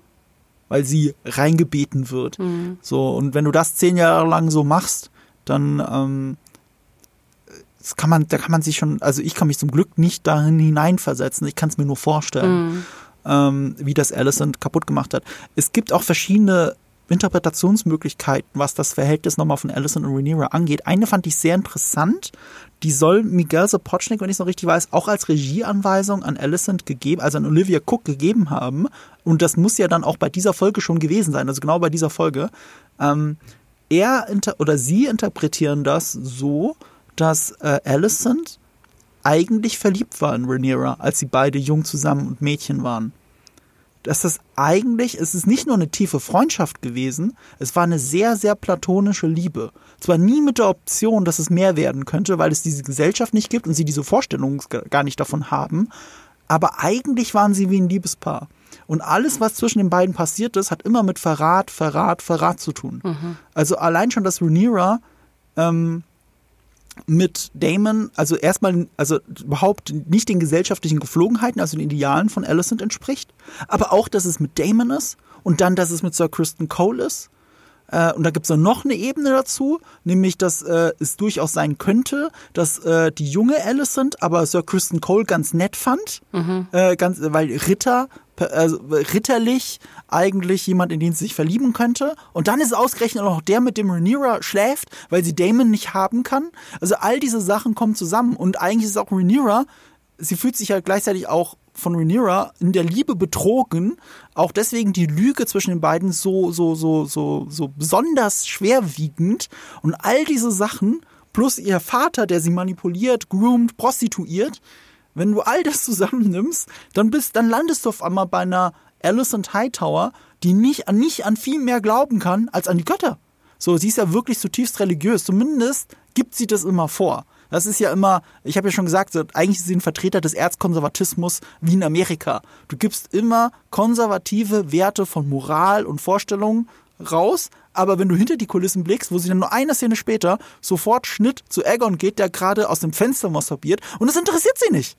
Es interessiert sie nicht. Das ist egal, wie er sich dem Volk gegenüber verhält, wie er sich preisgibt. Das ist ja völlig egal, wie moralisch degeneriert Aegon ist. Es geht einzig und allein darum, dass er nicht zu seinem Bruder gestanden hat und wo die Familie da steht. Hm. Ja. Ja, finde ich interessant. Das ist eine interessante Regieanweisung. Ich glaube, ich sehe es nicht ganz so. Ich sehe tatsächlich eher so eine ja auch auf eine gewisse Art und Weise so eine sehr alte Geschichte, die zwischen Frauen immer mal wieder verhandelt wird. So dieses, äh, du nimmst, also es gibt, wir sind in, wir, wir leben im Patriarchat, es gibt hier Regeln, wir müssen uns an die Regeln halten und du nimmst dir diese Freiheiten raus. Mhm. Ähm, und die Verurteilung, die dann erfolgt, also im, im Sinne von jetzt, äh, Achtung, wieder englisches Wort Slut-Shaming, die kommt ja ganz oft eher von Frauen dann als von Männern. Also, ja. und das hat ja immer was damit zu tun, dass Frauen dann sagen, warum darf die sich nicht an die Regeln halten? Mhm. Und dafür muss es doch eine extra Bestrafung geben, dass sie sich nicht an die Regeln hält. Das kann ja nicht sein. Ich halte mich an die Regeln und ich werde, ich komme nicht so weit. Und das ist natürlich, also da ist ja auch sehr viel, ja, da ist halt am Ende des Tages ist es halt, ich meine, gut, das Patriarchat ist, glaube ich, grundsätzlich für alle Leute scheiße, von Männern bis Frauen, ähm, bis auf eine ganz kleine Handvoll von Männern, die ganz oben stehen. Und mhm. ähm, und dementsprechend gibt es gerade in diesem System, was ja in House of the Dragon auch irgendwie immer wieder irgendwie herausgearbeitet wird, ne, das ist dieses System, unter dem wir hier leben. Es gibt immer wieder diese Verhandlungen, Frauen können keine Thronerbinnen sein und so weiter, die ja so Indikatoren, so Spitzen da drauf sind, das ist das System, ne? Patriarchat ist das System, das liegt unter allem. Ähm, und wenn wir dann halt eben mitkriegen, wie sehr die Leute dann irgendwie auf diese Regeln pochen, weil sie halt das Gefühl haben, man könnte ja theoretisch das System hinter, also der, der, die Leiter aufsteigen, wenn man sich nur an die Regeln hält. Und dann sind aber die Leute, die sich nicht an die Regeln halten und irgendwo auf der Leiter weiter oben stehen, natürlich die allergrößte Bedrohung. Und die allergrößte Empörung gilt diesen Menschen. Hast du schön gesagt und auch eine gute Überleitung äh, gebracht, weil Empörung ist ja auch so ein Thema bei dieser Folge. ich habe das in meinen äh, vier Bildern, die ich hier immer gerne auf Twitter poste, die Spoiler sind, aber keine Spoiler zu der Folge, habe ich das schön auf den Punkt gebracht, glaube ich, indem ich ein schwarzes Bild gepostet habe, auf dem nichts zu erkennen ist. Etwas, wo sich viele beschwert haben. Bei mir ging es einigermaßen weil ähm, ich habe die Folge abends gesehen, äh, im, im entsprechend abgedunkelten Zimmer automatisch, auf einem guten Fernseher, keine Probleme, nicht mal OLED und funktionierte. OLED-Zuschauer hatten, glaube ich, generell weniger Probleme. Ich habe aber auch ähm, äh, Teile der Folge tagsüber gesehen auf dem Computermonitor und da habe ich auch fast nichts mehr erkannt. Holy moly, da habe ich ja wirklich gar nichts erkannt. Das hat mich an eine gewisse Folge aus Game of Thrones erinnert die von einem gewissen Miguel Sapochnik ist. Und das finde ich deswegen auch so witzig, also wirklich ironisch, weil diese Folge, The Long Night, bei der sich alle beschwert haben, die größte und am aufwendigsten gedrehte Schlacht, die jemals also auf Kamera festgehalten wurde, sowohl im Fernsehen als auch im, im Kino, also nur reine Drehzeit und Aufwand, wurde noch nie so aufwendig in Schlacht gedreht. Nicht mal bei Herr der Ringe, da wurde halt anders getrickst. Aber hier ist es halt so, äh, das war sehr aufwendig, es war nur nachts und das war etwas, das Miguel Sopocznik auch richtig fertig gemacht hat.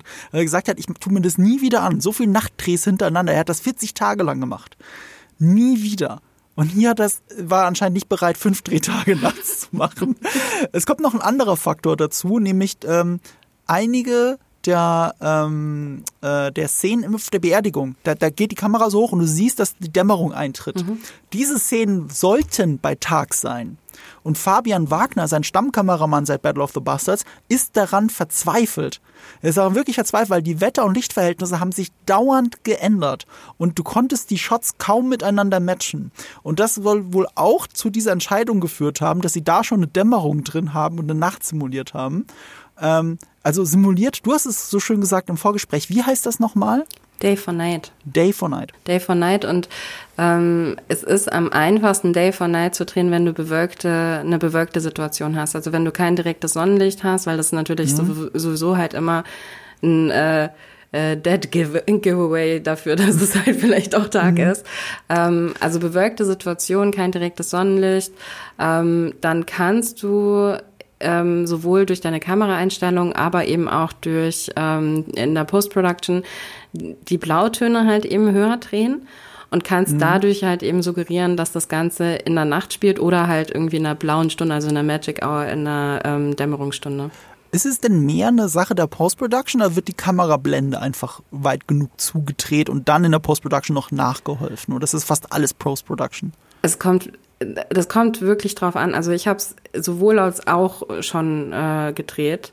Ähm, es macht immer Sinn, wenn du ähm, wenn du am Set schon alles dafür machst, dass es halt irgendwie, dass es richtig vorbereitet ist, weil dann ist es in der Post-Production mhm. einfacher. Es gibt aber auch Situationen, ähm, wo Menschen das halt erst in der Post-Production entschieden haben und dann aber glücklicherweise halt irgendwie einen Shot vorgefunden haben, der das halt mhm. halt ermöglicht hat und dann funktioniert das auch. Du hast halt mittlerweile natürlich auch in der Post-Production viel mehr, ähm, du hast ja viel mehr Möglichkeiten irgendwie durch professionelles Color Grading und so weiter, das dann halt einfach ähm, im Nachhinein irgendwie noch zu ändern, wenn du eben genau die richtigen Bedingungen vorfindest. Und die waren hier nicht gegeben, weil teilweise improvisiert wurde. Ich finde, es gibt schon, schon ein paar Giveaways. Also genau wie du sagst, ähm, äh, die Sonne war auf jeden Fall teilweise da. Du siehst Lichtspitzen in den Haaren. Und wenn du genau hinschaust, was ich dann beim zweiten Mal getan habe vom Computermonitor, wo ich ja wirklich noch ein paar Zentimeter weg war, äh, da sieht man auch, dass da teilweise so nachretuschiert wurde, damit Lichtspitze weniger ist,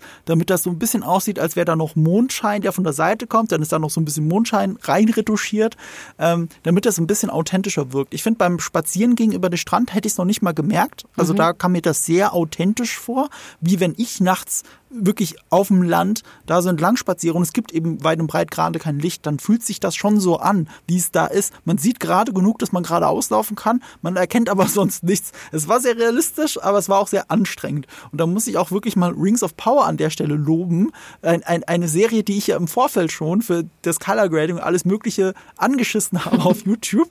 Und äh, die haben ja auch sehr viele Nachtszenen in dieser berühmten sechsten Folge. Und es war mir eigentlich schon fast zu malerisch für das, was es ausdrücken sollte, so eine Schlacht in der Nacht. Aber es war schön ausgeleuchtet. Die hatten Fackeln in der Hand. Ähm, alles, was angestrahlt wurde, stach dann aus dieser Dunkelheit schön heraus mit klaren Konturen. Du, hattest eine Übersicht. Ähm, Peter Jackson hat das bei Herr der Ringe anders gemacht. Er hat diesen Trick gemacht, dass man alles in Blau taucht. Also das haben die auch nicht bei Nacht gedreht, diese Nachtschlacht in Helmsklamm, aber auch vielleicht nicht im Tageslicht. Ich glaube, das ist alles im Studio entstanden oder zumindest äh, im Feld hinter dem Studio teilweise. Ähm, die haben ich weiß es nicht. Die haben das doch, die hatten ein äh, Set auch gebaut in, in Wellington. Mhm. Ähm, und hatten halt tatsächlich Helm's Deep irgendwie auch nochmal irgendwie so, sie hatten es sowohl als Miniatur oder als sehr, äh, wie haben mhm. sie es genannt, ein Bigatur? Also weil es halt keine Miniatur, sondern eine große Miniatur war. Ja. Ähm, und soweit ich mich erinnere, haben sie vor allen Dingen nachts gedreht, weil ich nämlich, als ich in Wellington, Ach, ich, als ich in Wellington studiert habe, habe ich mit ähm, einem von dem Stuntman studiert, der mhm. einen von den Urukai gespielt hat. Mhm.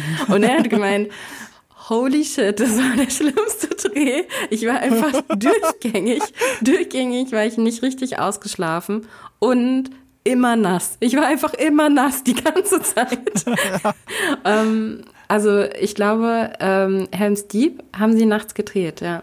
Ah, okay. Zum großen Teil, ja es ist natürlich äh, machbar, wenn du genug Scheinwerfer drauf baust und dann trotzdem den Blaufilter einfach drauf machst. Also du holst das Licht aus der Beleuchtung überall und dann machst du diesen Blaufilter drauf, wie es eben auch ähm, äh, Peter Jackson gemacht hat. Und dann sieht das besonders nach Nacht aus, ohne dass jemand Lampen aufgestellt hätte, aber du erkennst alles. Das ist ein sehr teurer Spaß, es genauso zu machen. Ähm, ich habe dann in Bezug auf diese Diskussion auch nochmal gelesen, wie sie es bei ähm, hier den neuen Film von Jordan Peele gemacht haben. Wie heißt er nochmal? Äh, den habe ich gesehen mit dem, ob es UFO ist oder nicht, Fragezeichen. Ich möchte nicht spoilern. Du weißt, wer ich meine. Ja. Nope. Nope hieß mhm. der. So, und Nope spielt auch zu großen Teilen bei Nacht. Und das haben sie aus Kostengründen alles nur tagsüber gedreht. Mhm. Da merkst du es, finde ich, teilweise auch. Da habe ich wirklich im Kino gesessen und gedacht, so, ich glaube, die haben das bei Tag gedreht.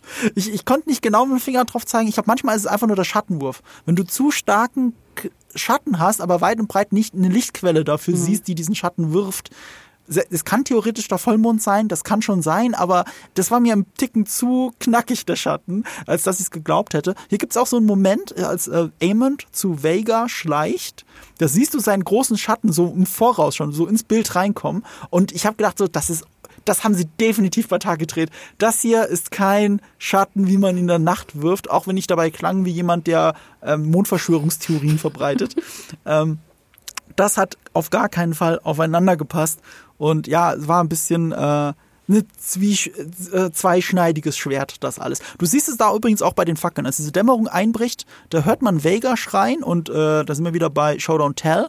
Äh, Amond wird natürlich sofort hellhörig und guckt in die Richtung und so weiter und die Dämmerung bricht ein und du siehst Fackeln an den Mauern leuchten aber die werfen kein Licht auf die Mauern. Die Mauern bleiben blau. Mm. Die, die, die, die, die werden nicht aufgeleuchtet davon, weil, das, weil diese Fackeln halt bei Tageslicht noch, äh, noch äh, gebrannt haben und deswegen dieses Licht vom Filter mit verschluckt wird und dann ist es halt weg. Dann hast du nur orangene Fackeln, aber die werfen nirgends Licht drauf. So und deswegen, das sind so diese Tells, die du dann leider drin hast.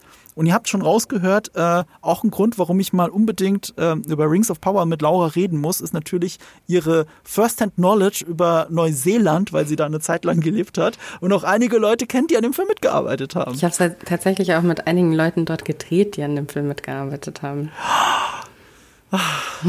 Ist, ich freue mich so sehr auf unseren Talk darüber. Ja, äh, wenn ihr das nicht verpassen wollt, abonniert uns und so weiter und so fort. Aber wir sind noch mittendrin in der Folge. Ähm, haben wir noch irgendwas zu dem Licht? Also ich fand's okay, wenn man es auf dem richtigen Fernseher guckt. Es ist im Streaming auch schlimmer. Also gerade als ich auf dem PC nochmal angeschaut habe, der Moment, wo die Dämmerung einsetzt, dann siehst du, wie die Fragmente im Stream von dem Codec auf einmal anziehen. Mhm. Weil sobald das Licht schlechter wird, kommen Codecs schlechter damit klar, die Streaming-Codecs. Das wird auf Blu-ray bestimmt alles super toll aussehen und auf dem OLED-Fernseher fantastisch. Und äh, aber jetzt gerade ist es ein sehr schwieriges äh, Seherlebnis, ja. muss ich zugeben. Ich muss zugeben, dass ich tatsächlich froh bin, dass meine Katze mich ähm, am Montagmorgen um 5 Uhr wach gemacht hat, weil sie, weil sie war der Meinung, ja geil, wir stehen jetzt auf. und dann, dann war ich halt wach und war so, hey, die neue Folge ist raus, lass sie gucken. Und es war halt noch dunkel. Da hast du Glück im Unglück gehabt. Ich habe das am Anfang nämlich, als dann die Memes auftauchten so, war ich so, hä? Und dann habe ich es erst zusammengebaut, irgendwie so, ach ja, stimmt, ja, okay, ich verstehe. ja, ja, das ist alles ein bisschen schwierig. Okay, worüber wollen wir noch reden? Ähm, ich habe mir noch aufgeschrieben, Rhaenyra und Corliss. Mhm. Ähm, ich fand es schön, ich hab, wir haben ja schon gesagt, Rhaenyra, äh, Rhaenyra sage ich, Rhaenys. Mhm. Rhaenys, ähm, die ist ja wirklich sehr schlau und beobachtend. Und dieses Entlarvende, wie sie zu ihrem eigenen Mann sagt, ich habe doch schon längst mit, diesem, diesem, mit dieser Drohengeschichte äh, aufgehört und du jammerst immer noch nach zehn Jahren weiter. Deswegen. Und äh, dir geht's gar nicht darum, um meine Ehre, die du da irgendwie verteidigen willst. Dir geht's nur um dieses, das, was er dann später sagt, History does not remember blood, it remembers names. So ein guter Satz. So ein mhm. wahnsinnig guter Satz, weil er hat natürlich recht damit. Mhm. Weil, und gerade wir als diese, diese Super-Nerds, die dann halt irgendwie die ganzen mhm. Stammbäume die ganze Zeit mhm. studieren. Ja, natürlich, wir sehen nur die Namen. Auf den Stammbäumen sind nicht, ist nicht verzeichnet, dass das eventuell irgendwie nicht der, der ähm, Sohn, der wirkliche Sohn irgendwie von XY oder so ist. Ähm, und finde ich, gibt dem Ganzen auch, wie er vorgeht und ähm, seine, gibt dem Ganzen nochmal eine andere Motivation. Gibt aber ihr auch nochmal eine andere Motivation, dass es für sie halt so wichtig ist. Das ist richtig. Und es ist auch gleichzeitig so ein bisschen ein Metakommentar auf die Erzählweise der Serie äh, weil sie ja von diesen Büchern kommt und diese Bücher sind ja Perspektiven, die wiedergegeben werden von einem fiktiven Meister. Zusammengesetzt aus einem ähm, aus einem Hofnarr, aus einem kleinwüchsigen Hofnarr, den man ganz kurz bei der Hochzeit gesehen hat übrigens. Der spielt da wirklich, das, das war dann auch er, es wurde bestätigt. Ähm, einem anderen Meister, der das wiedergegeben hat und das gibt wieder ein Meister weiter. Und History, er kann sich nur an den Namen orientieren, weil man kennt ja die Wahrheit nicht. Und deswegen ist es auch immer nur so eine Behauptung im Raum gewesen, ähm, dass, äh, dass das äh, die Bastarde von äh, Harvin Strong sind, die Kinder von Rhaenyra. Und äh, das ist eben anders. Dass wir kennen jetzt so ein bisschen die Wahrheit. Die Serie ist da damit beschäftigt, uns das Blatt zu zeigen. Also dieses Blut und die Wahrheit zu zeigen und eben nicht nur anhand der Namen diese Stammbäume zu verfolgen. Und das unterscheidet dann die Serie von der Vorlage tatsächlich. Und es spiegelt sich auch ganz nochmal deutlich wieder in dem Tod von Lenor, in Anführungsstrichen Tod. Mhm. Ähm, der ja glücklicherweise so ähm, äh, am Ende aufgelöst wurde und damit ist Nano eine der wenigen Figuren im Universum von Game of Thrones und House of the Dragon, der ein Happy End kriegt, wenn man mal so drüber nachdenkt. Es gibt natürlich dann die Bury Your Gays Diskussion, so nach dem Motto, okay, da ist jemand schwul, müssen wir rausschreiben. Ähm, die Diskussion gibt es da draußen im Internet, aber eigentlich ist Lenor jemand, der ein, dem ein Happy End vergönnt ist, während es so vielen anderen Figuren nicht vergönnt ist. Ich war so froh, ihn zu sehen. Ich war wirklich so froh, ihn ja. zu sehen, ähm, weil ich ihn schon sehr lieb gewonnen habe. Und ähm, ich muss auch sagen, und da finde ich die Serie auch sehr smart, weil es ist ja genau das, ne? Also die, die Buchvorlage ist halt ein, es ist halt eine historische Zusammenfassung von jemandem, der nicht die Wahrheit kennt. Es ist kein allwissender Erzähler, der dieses Buch geschrieben hat oder aus der Perspektive ähm, die, geschrieben hat. Und auch wenn es im Buch so ist, dass Lenor ähm, auf diesem Marktplatz umgebracht wird, weiß ich nicht wie vielen Augenzeugen, ist es ja trotzdem keine Garantie dafür, dass er wirklich umgebracht worden ist. Weil who knows, ich meine, die Augenzeugen wissen vielleicht nicht, wie Lenor wirklich aussieht, vielleicht wurde jemand anderes mhm. umgebracht, vielleicht wurden auch alle bezahlt. Also du weißt es am Ende nicht hundertprozentig im Buch, dass er wirklich tot ist. Und ich finde es so schön, dass jetzt die Serie diese Möglichkeit mhm. eben aufgreift und das aufmacht und ähm, ihm dieses Happy End beschert. Ich war sehr, sehr, sehr glücklich darüber. Es ist sogar im weitesten Sinne so, dass ähm, George R. Martin mal gemeint hat, dass das, was wir sehen in der Serie, quasi die Wahrheit ist, die das Buch nicht festlegen konnte mhm. oder wollte. Also insofern kannst du sogar rückwirkend sagen, es war im Buch auch schon drin, dass er eigentlich nicht tot ist, dass es, dass es ein, ein anderes Komplott ist, um ihn, um aus der Sache rauszukriegen. Mhm. So kannst du es zumindest in diese Richtung. Ich weiß halt nur nicht, ob es wirklich für alle Figuren stimmt. Also für viele Sachen stimmt es definitiv. Ich weiß nicht, ob es für Lena stimmt. Ich hoffe einfach, dass es auch für ihn stimmt. Aber um auf Corliss zurückzukommen, dieses History does not remember blood, it remembers names, das sagt er halt auch äh, so bezeichnenderweise in diesem Trophäenraum. Es ist ein Raum voller Fundstücke, die er auf seinen berühmten äh, Nine Voyages oder so gesammelt hat. Alles Trophäen, selbst der Crabfeeder, seine Maske ist dort. All die Errungenschaften seines Lebens, alles, woran sich die Leute erinnern sollen. Und es ist ausgerechnet dieser Raum, in dem Lenor vermeintlich stirbt. Mhm. Zwischen all seinen Trophäen, all die Errungenschaften, von denen er redet, und sein eigenes Blut stirbt da drin aber. Weil das ist das, was die History jetzt am Ende schluckt. Und er verbrennt auch sinnbildlicherweise. Nicht nur, weil man äh, damit gut ver, ähm, äh, ähm, verbergen kann, dass es eben nicht Lenor ist, sondern äh, es ist halt genau das, was alle Lover erwischt hat in äh, diesen zwei Folgen, an der und der davor. Die sind alle verbrannt. Mhm. Also sowohl Lena als auch Harvin Strong als eben auch Lenor. Mhm. Ja, stimmt. Alle, die sich mit Targaryens eingelassen haben. Alle, die sich mit Targaryens einlassen, ja. Das ist ähm, auch ein gutes Sinnbild. Lass dich nicht mit Targaryen sein. ja, ja, besser nicht. Also gut, dass der Hound von denen Fan geblieben ist. So, okay, was haben wir denn noch? Ähm, dann gehen wir doch direkt auf, auf, auf Amond, bevor wir langsam zum Schluss kommen. Mhm. Ähm, auf sein Auge und das er Vega äh, äh, klaut. Ich habe zu Vega auch in der letzten Folge schon einiges erzählt. Äh, Im Groben nochmal, das ist der größte noch lebende Drache. Das ist der Drache, der äh, von Visenya geritten wurde, der Schwester von Aegon the Conqueror, vor zu dem Zeitpunkt fast 200 Jahren. Der ist also ungefähr 200 Jahre alt. Also ein bisschen weniger, ich glaube 180 oder irgendwie sowas. Ähm, und äh, ja, mit dem wurde Westeros erobert.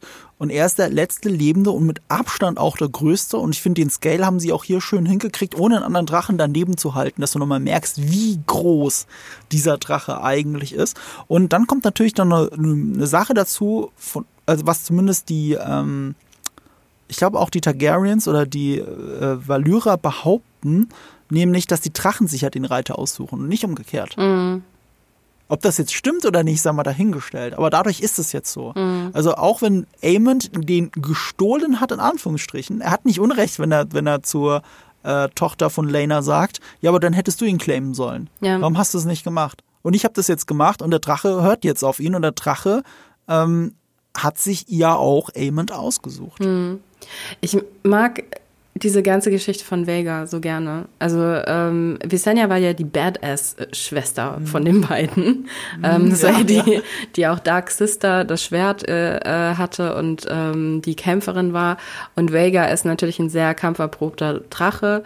Und ähm, ich fand das auch so schön, dass ähm, es dieses Foreshadowing gab, schon am Anfang der Serie, als Lena, die ja unheimlich gerne fliegt, und sehr, sehr interessiert mhm. ist an Drachen, dass sie, ähm, als sie mit Viserys durch den Park spaziert, die ganze Zeit von Vega redet und hey, weißt du, wo sie ist? Hat sie sich, versteckt sie sich? Weil man hat sie so lange nicht mehr gesehen, die lebt aber bestimmt noch. Und ähm, deshalb fand ich so, fand ich so, so mega schön, dass die dann auch die Drachenreiterin von dieser alten Drachen, alten würdigen Drachendame ist. Ähm, mhm. Ich habe das, ich fand das mit Aemond und ihr ähm, dieser, dieser Ruf, ne, dieser Trauerruf, äh, ich habe das auch schon fast so ein bisschen interpretiert, dass diese Drachendame, die ja dann nicht verschwindet, sondern noch da ist, die ist ja noch da auf Driftmark, ähm, mhm. dass sie auch so ein bisschen nach ihrem nächsten Reiter ruft. Und dass Amond ja, es halt hört. Ah. Weil er reagiert da drauf. Ja, er reagiert da drauf. Äh, Baylor ähm, reagiert da halt nicht drauf. Stimmt. Insofern hat er sich wirklich den Drachen auch verdient. Natürlich auch, weil er die Eier hatte, überhaupt dahin zu gehen. Ja. Also äh, sie, sie, hat sich das ja nicht getraut. Baylor heißt sie, glaube ich. Die hat sich das nicht getraut und er hat es aber gemacht. Und ich finde auch die Wortwahl dazu ganz gut. Weil von seinem Bruder hat er es nicht gelernt. Er hat ja keinen, er hat ja keinen Drachen. Er ist aber im Dragon Pit immer dabei gewesen. Und wir haben nur gesehen, wie äh, er aber Jack Harris, ich glaube Jack Harris war es, mhm. beobachtet hat, wie er seinen Drachen Vermex oder wie der hieß, mhm. dressiert hat. Und er benutzt dann auch die gleichen Worte. Er sagt auch dasselbe. Ähm, äh, der andere sagte halt Vermax to Harris und er sagt Vega to Harris. Was auch deswegen so schön ist, weil to Harris, das Wort kennen wir ja. Wir kennen den Spruch Valar Morgulis, alle Menschen müssen sterben. Und die Antwort darauf ist Valar to Harris. Alle Menschen müssen dienen oder gehorchen. Und äh, Vermax äh, do Harris heißt also Vermax gehorche. Und was er sagt ist Vega to Harris, Vega gehorche, aber Vega und äh, Valaris sind sehr, äh, äh, oder, nee, Valar, sorry, Valar, nicht Valaris, Valar sind sehr nah beieinander. Mhm. Also Valar, Doharis, Vega, Doharis. Finde ich eigentlich eine ganz schöne phonetische Ähnlichkeit. Ja, mhm. Er sagt noch ein zweites Wort, was, glaube ich, ähm, übersetzt ruhig heißt. Ich habe aber das Wort vergessen. Könnte sein. Also, er sagt bestimmt mehr. Ich habe das nicht so. Äh, mein Valyrisch ist ein bisschen eingerostet. Mhm. Ich glaube, man kann, man kann Valyrisch lernen, tatsächlich. Man kann es ja, es ist eine komplett entwickelte Sprache. Mhm. Und nach Valyrisch ist halt, äh, äh, ach nee, Quatsch. Nee, doch, Valyrisch ist auch entwickelt. Natürlich, sie sprechen es ja auch. Aber ich habe es gerade verwechselt mit dem Fun Fact, dass Dothraki falsch ausgesprochen wird gerne. Also in Dothraki heißt es nicht Kalisi, so wie es geschrieben wird, sondern eigentlich müsste es Kalehessi heißen. Aber die Leute haben es immer falsch vorgelesen und deswegen hat sich der Erfinder der Sprache dann irgendwann gedacht, ah, fuck it, dann ist das halt so, dass es Dialekte gibt, wo die Leute Kalisi sagen, auch wenn es falsch ist. alle anderen Worte werden ja richtig ausgesprochen, mehr oder weniger mm. durch das Sprachtraining. Aber bei Kalisi scheitern alle. Es ist so ähnlich wie mit Voldemort. Ja. Also es heißt nicht Voldemort, der Typ heißt Voldemort, Français. So hat sich das J.K. Rowling ausgedacht und ich war tatsächlich sehr dankbar, als ich das Theaterstück gesehen habe, dass sie da Voldemort sagen, anstatt Voldemort. Stimmt, du hast das Theaterstück äh, vor kurzem gesehen, ne, in Hamburg. Ja. Ja. ja. Ich war tatsächlich ähm, in der Vorpremiere in London. Oh, und wie war's? Es war fantastisch in London. Also es war ja. wirklich, es war wirklich sehr, sehr beeindruckend, weil du ja diese ganzen magischen Tricks auf der Bühne, wie, wie sie sie machen und teilweise, ich habe es auch teilweise überhaupt nicht gecheckt und war nur so, hä, was? Ja, ich auch nicht. Das so war, vieles nicht. Es war so gut. Das war tatsächlich, ja. die Geschichte darüber kann man diskutieren. Ich fand die Geschichte jetzt nicht so wahnsinnig toll, aber ja. die Tricks, mh, hm, dafür lohnt es sich. Same, same, same, same. Ich finde auch die Dialoge teilweise nicht so gut, mhm. um es mal vorsichtig auszudrücken, aber das Erlebnis ist unbezahlbar gut. Ja. Ich war wirklich so, ich bin da raus und ich hätte es nicht gedacht, ich will mir das nochmal angucken. Ja. Ich bin so als Harry Potter-Fan komplett abgeholt ja. von diesem Theaterstück. Es ist unglaublich. Und ihr merkt, ich habe auch nicht Werbung dazu gesagt. Das hier ist jetzt gerade keine Werbung. Das, damals, dass ich mal da war, war Werbung. Das hier ist keine Werbung. Das ist meine ungefilterte Meinung. Ich finde das äh, Theaterstück fantastisches Erlebnis und ich will das wieder haben. Ähm, ja, also ich kann das Ganze, also wenn du nicht das ganze Stück gesehen hast, ich kann es nur empfehlen, das ganze Stück zu sehen. Achso, nee, ich hatte das komplett, also ich habe das komplette Stück gesehen. Also ah, es war, das komplett gesehen. Ja, ja, es war, ähm, das war ganz interessant. Die hatten damals, also es gab eben diese, wann war das denn? 2016 oder so, gab es die Möglichkeit, ähm, die Tickets zu kaufen und mhm. dann gab es eben die große Premiere und die haben aber schon drei Wochen vor der Premiere, wenn du ganz, ganz schnell warst, konntest du dir die drei Wochen vor der Premiere schon Tickets holen. Und ich weiß halt noch, wie ich halt einfach irgendwie, weiß nicht, 11 Uhr morgens kommt dieser Link und ich einfach nur so ganz schnelle Finger, schnelle Finger draufklicken. Und dann schnell diese, oh Gott, jetzt müssen die Kreditkartendaten stimmen, oh mein Gott, oh mein Gott. Es war ähm, sehr, sehr, sehr stressig. Das Adrenalin war sehr hoch äh, in der mhm. Sekunde, aber dann hatte ich Tickets auf einmal und kann, bin dann nach London. Du hast dann beide Teile gesehen? Habe beide Teile gesehen, ja. Geil. Ja, sowas bei mir auch an einem Tag. Ich glaube, ich hätte es im Nachhinein auch mit ein bisschen Abstand gucken können. Das hätte mir auch nicht wehgetan, weil es wirklich ein sehr schöner Abschluss ist, der erste Teil. Aber ja, das möchte ich nicht missen. Das war ein sehr magischer Moment. Ähnlich magisch wie das erste Mal Drachenreiten. Fand ich auch sehr schön realistisch dargestellt. Mhm. Weil ich habe immer beim Drachenreiten gedacht, auch bei Daenerys schon so, ja, also, also ich würde ja von dem Ding runterfallen und sie hat nicht mal einen Sattel. Wie kann die sich da an diesen zwei Zapfen da festhalten und dann da, das Ding reiten? Und er, und er wirklich, er fliegt ja fast darunter. Das ist, das ist, fand ich wirklich magisch gut inszeniert. Ich fand es auch gut inszeniert, aber gleichzeitig, ähm, nee, ich lasse da nichts an Daenerys kommen, weil Daenerys ist halt einfach die Drachenlady. Die hat halt einfach drei Drachen zurückgeholt. Dementsprechend kann die Drachen auch ohne Sattel reiten. Das ist, ähm, das kaufe ich ihr total ab. Und bei Aemond, ja, Mai, der ist halt irgendwie auch so ein, der ist ein halber Hightower. Was willst du erwarten? Stimmt.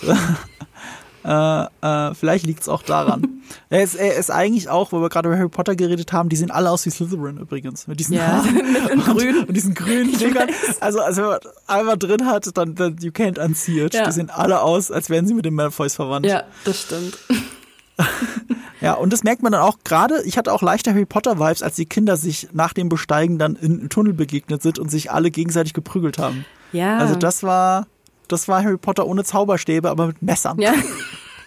Bisschen brutaler, aber ja. Mhm. Super brutal. Ja. Da ist aber das Behind the Scenes schön zu sehen, um das ein bisschen zu entschärfen, wo man dann sieht, wie die Kinder Spaß miteinander haben, sich teilweise aufwärmen, bevor sie in dieses Körperliche reingehen, einfach nur um diesen Adrenalinschub zu haben. Mhm. Also schon wie professionelle Schauspieler. Ich war wirklich äh, sehr beeindruckt davon, wie sie es gespielt haben. Ich fand auch den Aemon tatsächlich richtig gut. Ja.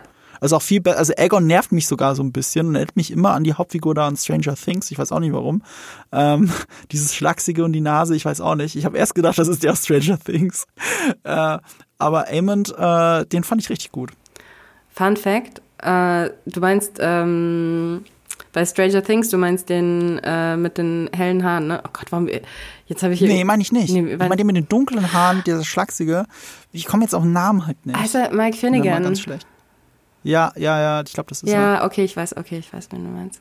Okay, weil ich gerade wieder die Verbindung. Ja, der halt in Eleven verliebt ist. Ja, ja, ja, also, ja, genau. Ne? Hey, ich bin, es ist echt faszinierend, wenn du dann die ganze Zeit House of the Dragon und Rings of Power und alles in deinem Gehirn hast, wie du dann einfach Stranger Things, was so ein riesen, ein riesen Ding mhm. dieses Jahr war, einfach aus deinem Gehirn so raus, rausgespült wurde und du alles vergessen hast. Weißt du, was ich... Er Mike? Ja, Mike. Ja. Mike, ne? Ja, natürlich, klar, ja. Mike. Aber weißt du, an wen ich dachte? Nämlich an hier, One. Ähm, also, ähm, Ah, der, ah, ja, okay, der, ähm, ja, ja, ja nicht, nicht, nicht spoilern. Aber ja, weiß, weißt du, wer One auch ist? Und weißt du, das ist mir nämlich ja. jetzt erst. Äh, ja, ja, äh, das ist hier äh, Dingsbums. Ähm, fuck, ich weiß es. Äh, ja, ja, Harry Potter. Gellert Grindelwald. Ja, er, er, er ist, ist, Der ja, Junge. genau, er ist Gellert Grindelwald. Ja. Und zwar schon seit langem. Ähm, sowohl in Harry Potter Filmen kam er schon im Flashback vor, als auch in den, äh, er spielt ihn weiter in den Flashbacks in hier Tierwesen. Ja, mhm. ja Gellert Grindelwald. Und mir ist das am Anfang, mir ist das, weißt du, das ist mir komplett, komplett aus dem Zusammenhang heraus im Urlaub eingefallen. Bei einer Meditation, ich nur so, wow, warte mal kurz, sind das die gleichen? Aber, aber, Laura, der Sinn von der Meditation ist, dass du über nichts nachdenkst. Ich weiß. Und nicht über Harry Potter. Ich habe ganz lange an gar nichts gedacht und dann auf einmal kam genau dieser Gedanke. Und dann war es mit der Meditation auch vorbei, weil dann war ich nur so, okay, ja. ich muss das jetzt nachgucken, ob das stimmt. ja, dann ist alles vorbei. Ähm, ja, äh, also wie gesagt, das mit dem Auge wird ja schon foreshadowed, das ist klar. Da steckt aber noch eine andere Schönung, äh, schöne äh, Deutung dahinter. Zwei Sachen, die auch direkt der Showrunner Ryan Condal auch bestätigt hat. Es gibt ja diesen englischen Spruch, It's all fun and games until someone loses an eye. Genau das zwischen Kindern. It's all fun and games until someone loses an eye. Mhm. Ähm, der gute Fun and Games hatten wir ganz am Anfang mit dem, mit dem rosa Schwein, mit dem Pink Dread. Ähm, das, der Fun ist bei denen auch schon lange vorbei. Aber äh, ja, sie tragen jetzt die Konflikte der Familie aus. Und äh, was dann Alicent daraus macht, ist dieses Bibelzitat, und das hat Condell auch nochmal betont, an eye for an eye. Auge um Auge. Und der Einzige, der es gar nicht kapiert, ist halt Aegon. Der steht als unwissender Trottel immer, immer darum. Gibt's jetzt schon als Meme, wie er einfach nur guckt, Meme? Fragezeichen. Er hat bis zu der Sekunde nicht verstanden, dass er irgendwas mit dem Ganzen zu tun hätte. Aber ich fand in dem Moment übrigens den, den Blick, den Aemond erst seiner, seiner Mutter zuwirft. Also jeder in dem Raum hat doch in dem Moment verstanden, dass sie diejenige ist, die diese Gerüchte ähm, weiter verbreitet und auch in den Raum gesetzt hat und dass Aemond das bei ihr gehört hat und nicht bei seinem älteren Bruder. Hm, stimmt.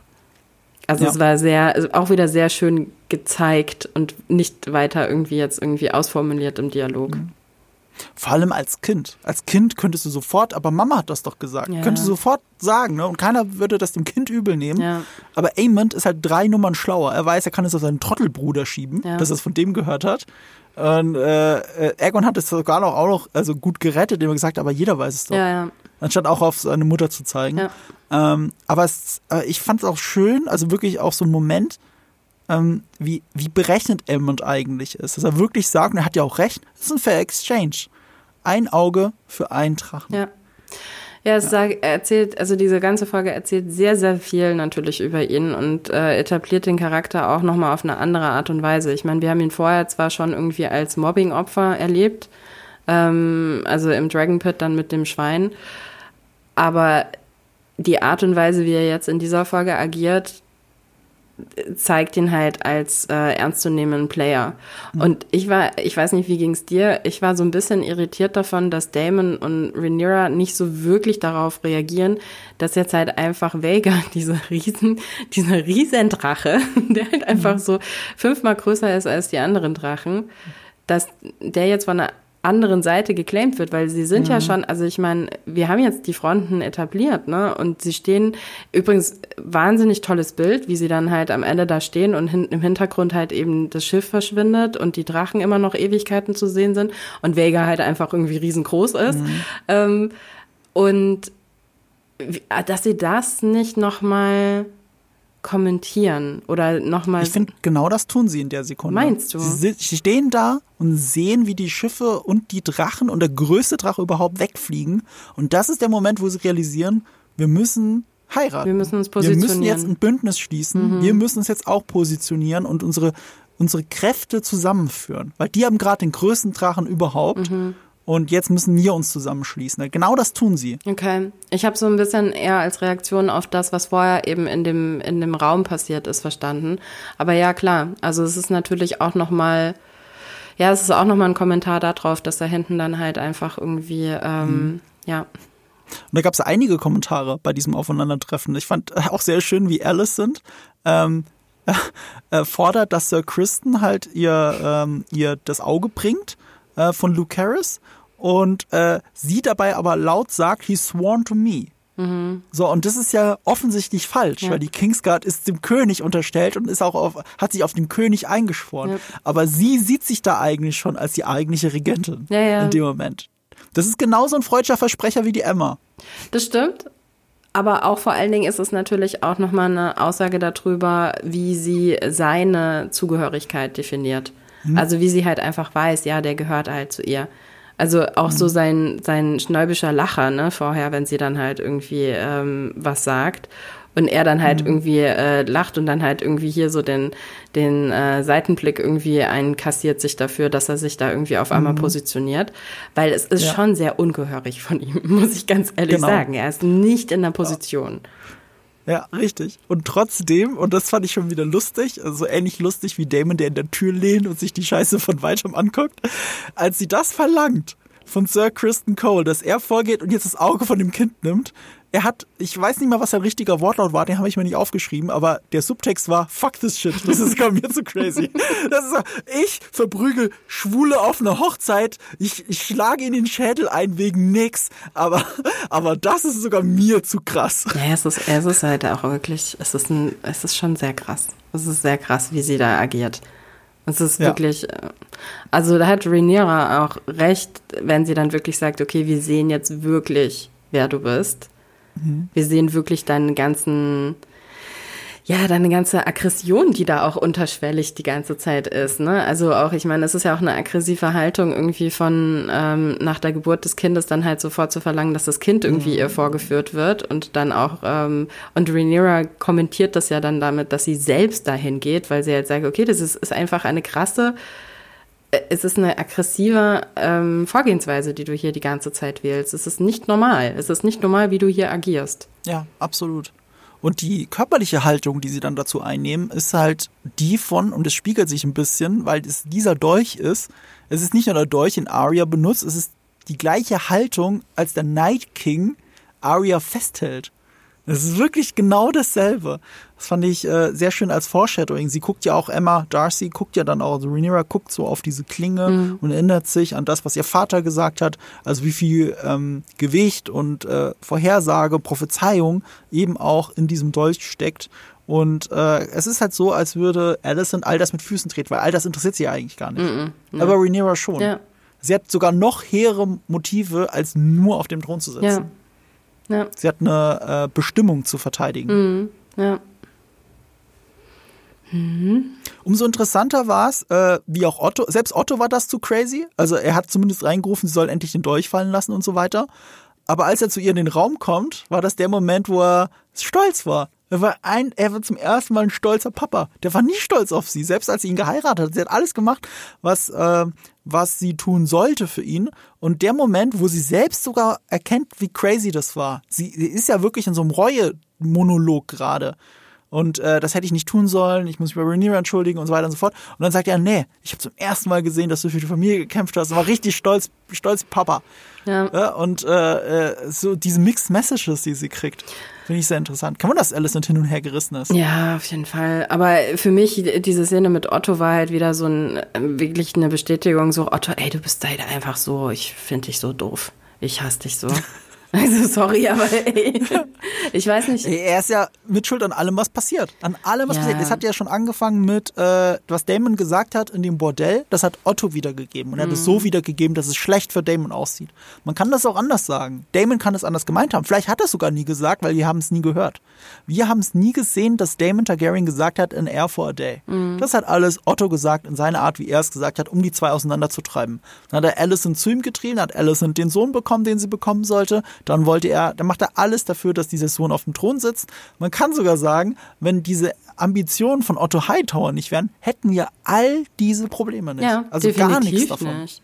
Also ich glaube immer noch, dass Viserys halt irgendwie durch seinen mangelnden ähm, seine mangelnde Konfliktbereitschaft trotzdem auch äh, immer wieder dafür gesorgt hätte, dass Probleme entstehen. Aber ja, wenn Otto Hightower nicht in diese ganze Sache reingekommen wäre und ich meine, ähm, wie Viserys ja auch schon gesagt hat, diese, dieses, diese Intrigen haben ja nicht bei Viserys angefangen, die haben ja schon vorher angefangen, ne? Die haben ja schon bei Shay Harris angefangen. Also dementsprechend, das ist ja ein langes Spiel, was, was Otto da plant. Gleichzeitig ist er, wenn wir ihn jetzt irgendwie mit Game of Thrones Littlefinger oder so vergleichen, ist halt wirklich aber auch nicht der der schlauste Intrigant, den es da gibt. Der ist schon sehr durchschaubar. Und das macht das noch so, also das, ich finde, deshalb ist man noch so, also mich macht es so sauer, dass er dann damit durchkommt, weil bei anderen Intriganten, ähm, Littlefinger, Varys oder wie sie alle irgendwie so, so hießen, die halt irgendwie so ihre Spielchen gespielt haben, hat man ja immer noch so ein, da konnte man ja noch so eine Bewunderung irgendwie dafür haben, so wow, die haben wirklich einen richtig krassen Plan mit allen Feinheiten, der über, der ist nicht für zwei Monate angelegter Plan, nein, das ist für 15 Jahre angelegter Plan. Und das ist halt irgendwie, und das ist bei Otto Hightower halt einfach nicht. Bei Otto Hightower siehst du ihn und denkst einfach nur so, wenn ich dich irgendwann mal wirklich treffen würde, würde ich dir so ins Gesicht schlagen. also, also, er hat zumindest einen Longtail-Plan. Das hat er schon. Ja, er hat einen Longtail-Plan. Es ist aber nicht aber der geschickt, ja, es ist halt nicht der geschickteste Plan, immer über Alicent da an die Macht zu kommen. Es ist nicht der geschickteste Plan, es ist ein sehr durchschaubarer Plan. Ich finde ja trotzdem so diese Tywin Lannister-Vibes. Die hat er schon. Mm. Also nicht ganz wie Tywin Lannister. Tywin Lannister ist charismatischer und aber äh, noch skrupelloser, muss man ja auch sagen. Ja. Ähm, aber er hat so diese, diese, diese Vibes einfach.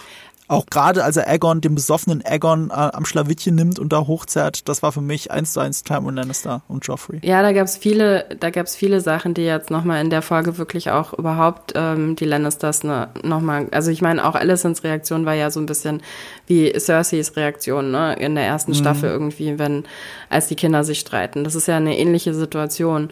Also ich sehe da auch, ich sehe da auch irgendwo die Verbindung und irgendwie die Referenzen, die da gewählt werden. Aber ja, es ist halt, also Tywin Lannister ist ein anderes Kaliber als Otto Hightower. Mhm. Also Tywin Lannister ist wirklich richtig krass gefährlich. Der, da brodelt was irgendwie drunter. Du kannst Tywin Lannister nicht einschätzen. Da, der kann jederzeit irgendwas passieren. Und bei Otto Hightower, du weißt einfach, was das Game ist, du weißt einfach ganz genau, was er halt irgendwie plant. Er ist nicht wirklich gefährlich, er ist irgendwo ein bisschen ein bisschen dumm irgendwie und pusht halt die, die, diese Sachen und es würde nur ein einen schlauen Menschen da in diesem ganzen Konglomerat irgendwie, der das Ganze aufdecken könnte, von vornherein aufdecken könnte und einfach sagen könnte, nee, ey, stopp hier, das machen wir nicht. Wir machen das jetzt einfach mal nicht. Und das passiert halt nicht. Dass er damit durchkommt, ist die große Tragik, finde ich. Ob das denn wirklich so ist, das werden wir feststellen, wenn wir die Serie noch viel weiter gucken. Und äh, wenn ihr denn vielleicht auch diesen Podcast abonniert und dann in einer der kommenden Folgenbesprechungen dann auch nochmal mit uns mehr oder weniger mitdiskutiert oder zumindest dabei zuhört. Laura, vielen Dank, dass du da warst. Das war sehr schön. Ähm, wir können dich ja auch noch, noch regelmäßiger hören, über diese Serie reden und über Rings of Power, glaube ich, auch teilweise ja. reden bei Die Quadrataugen.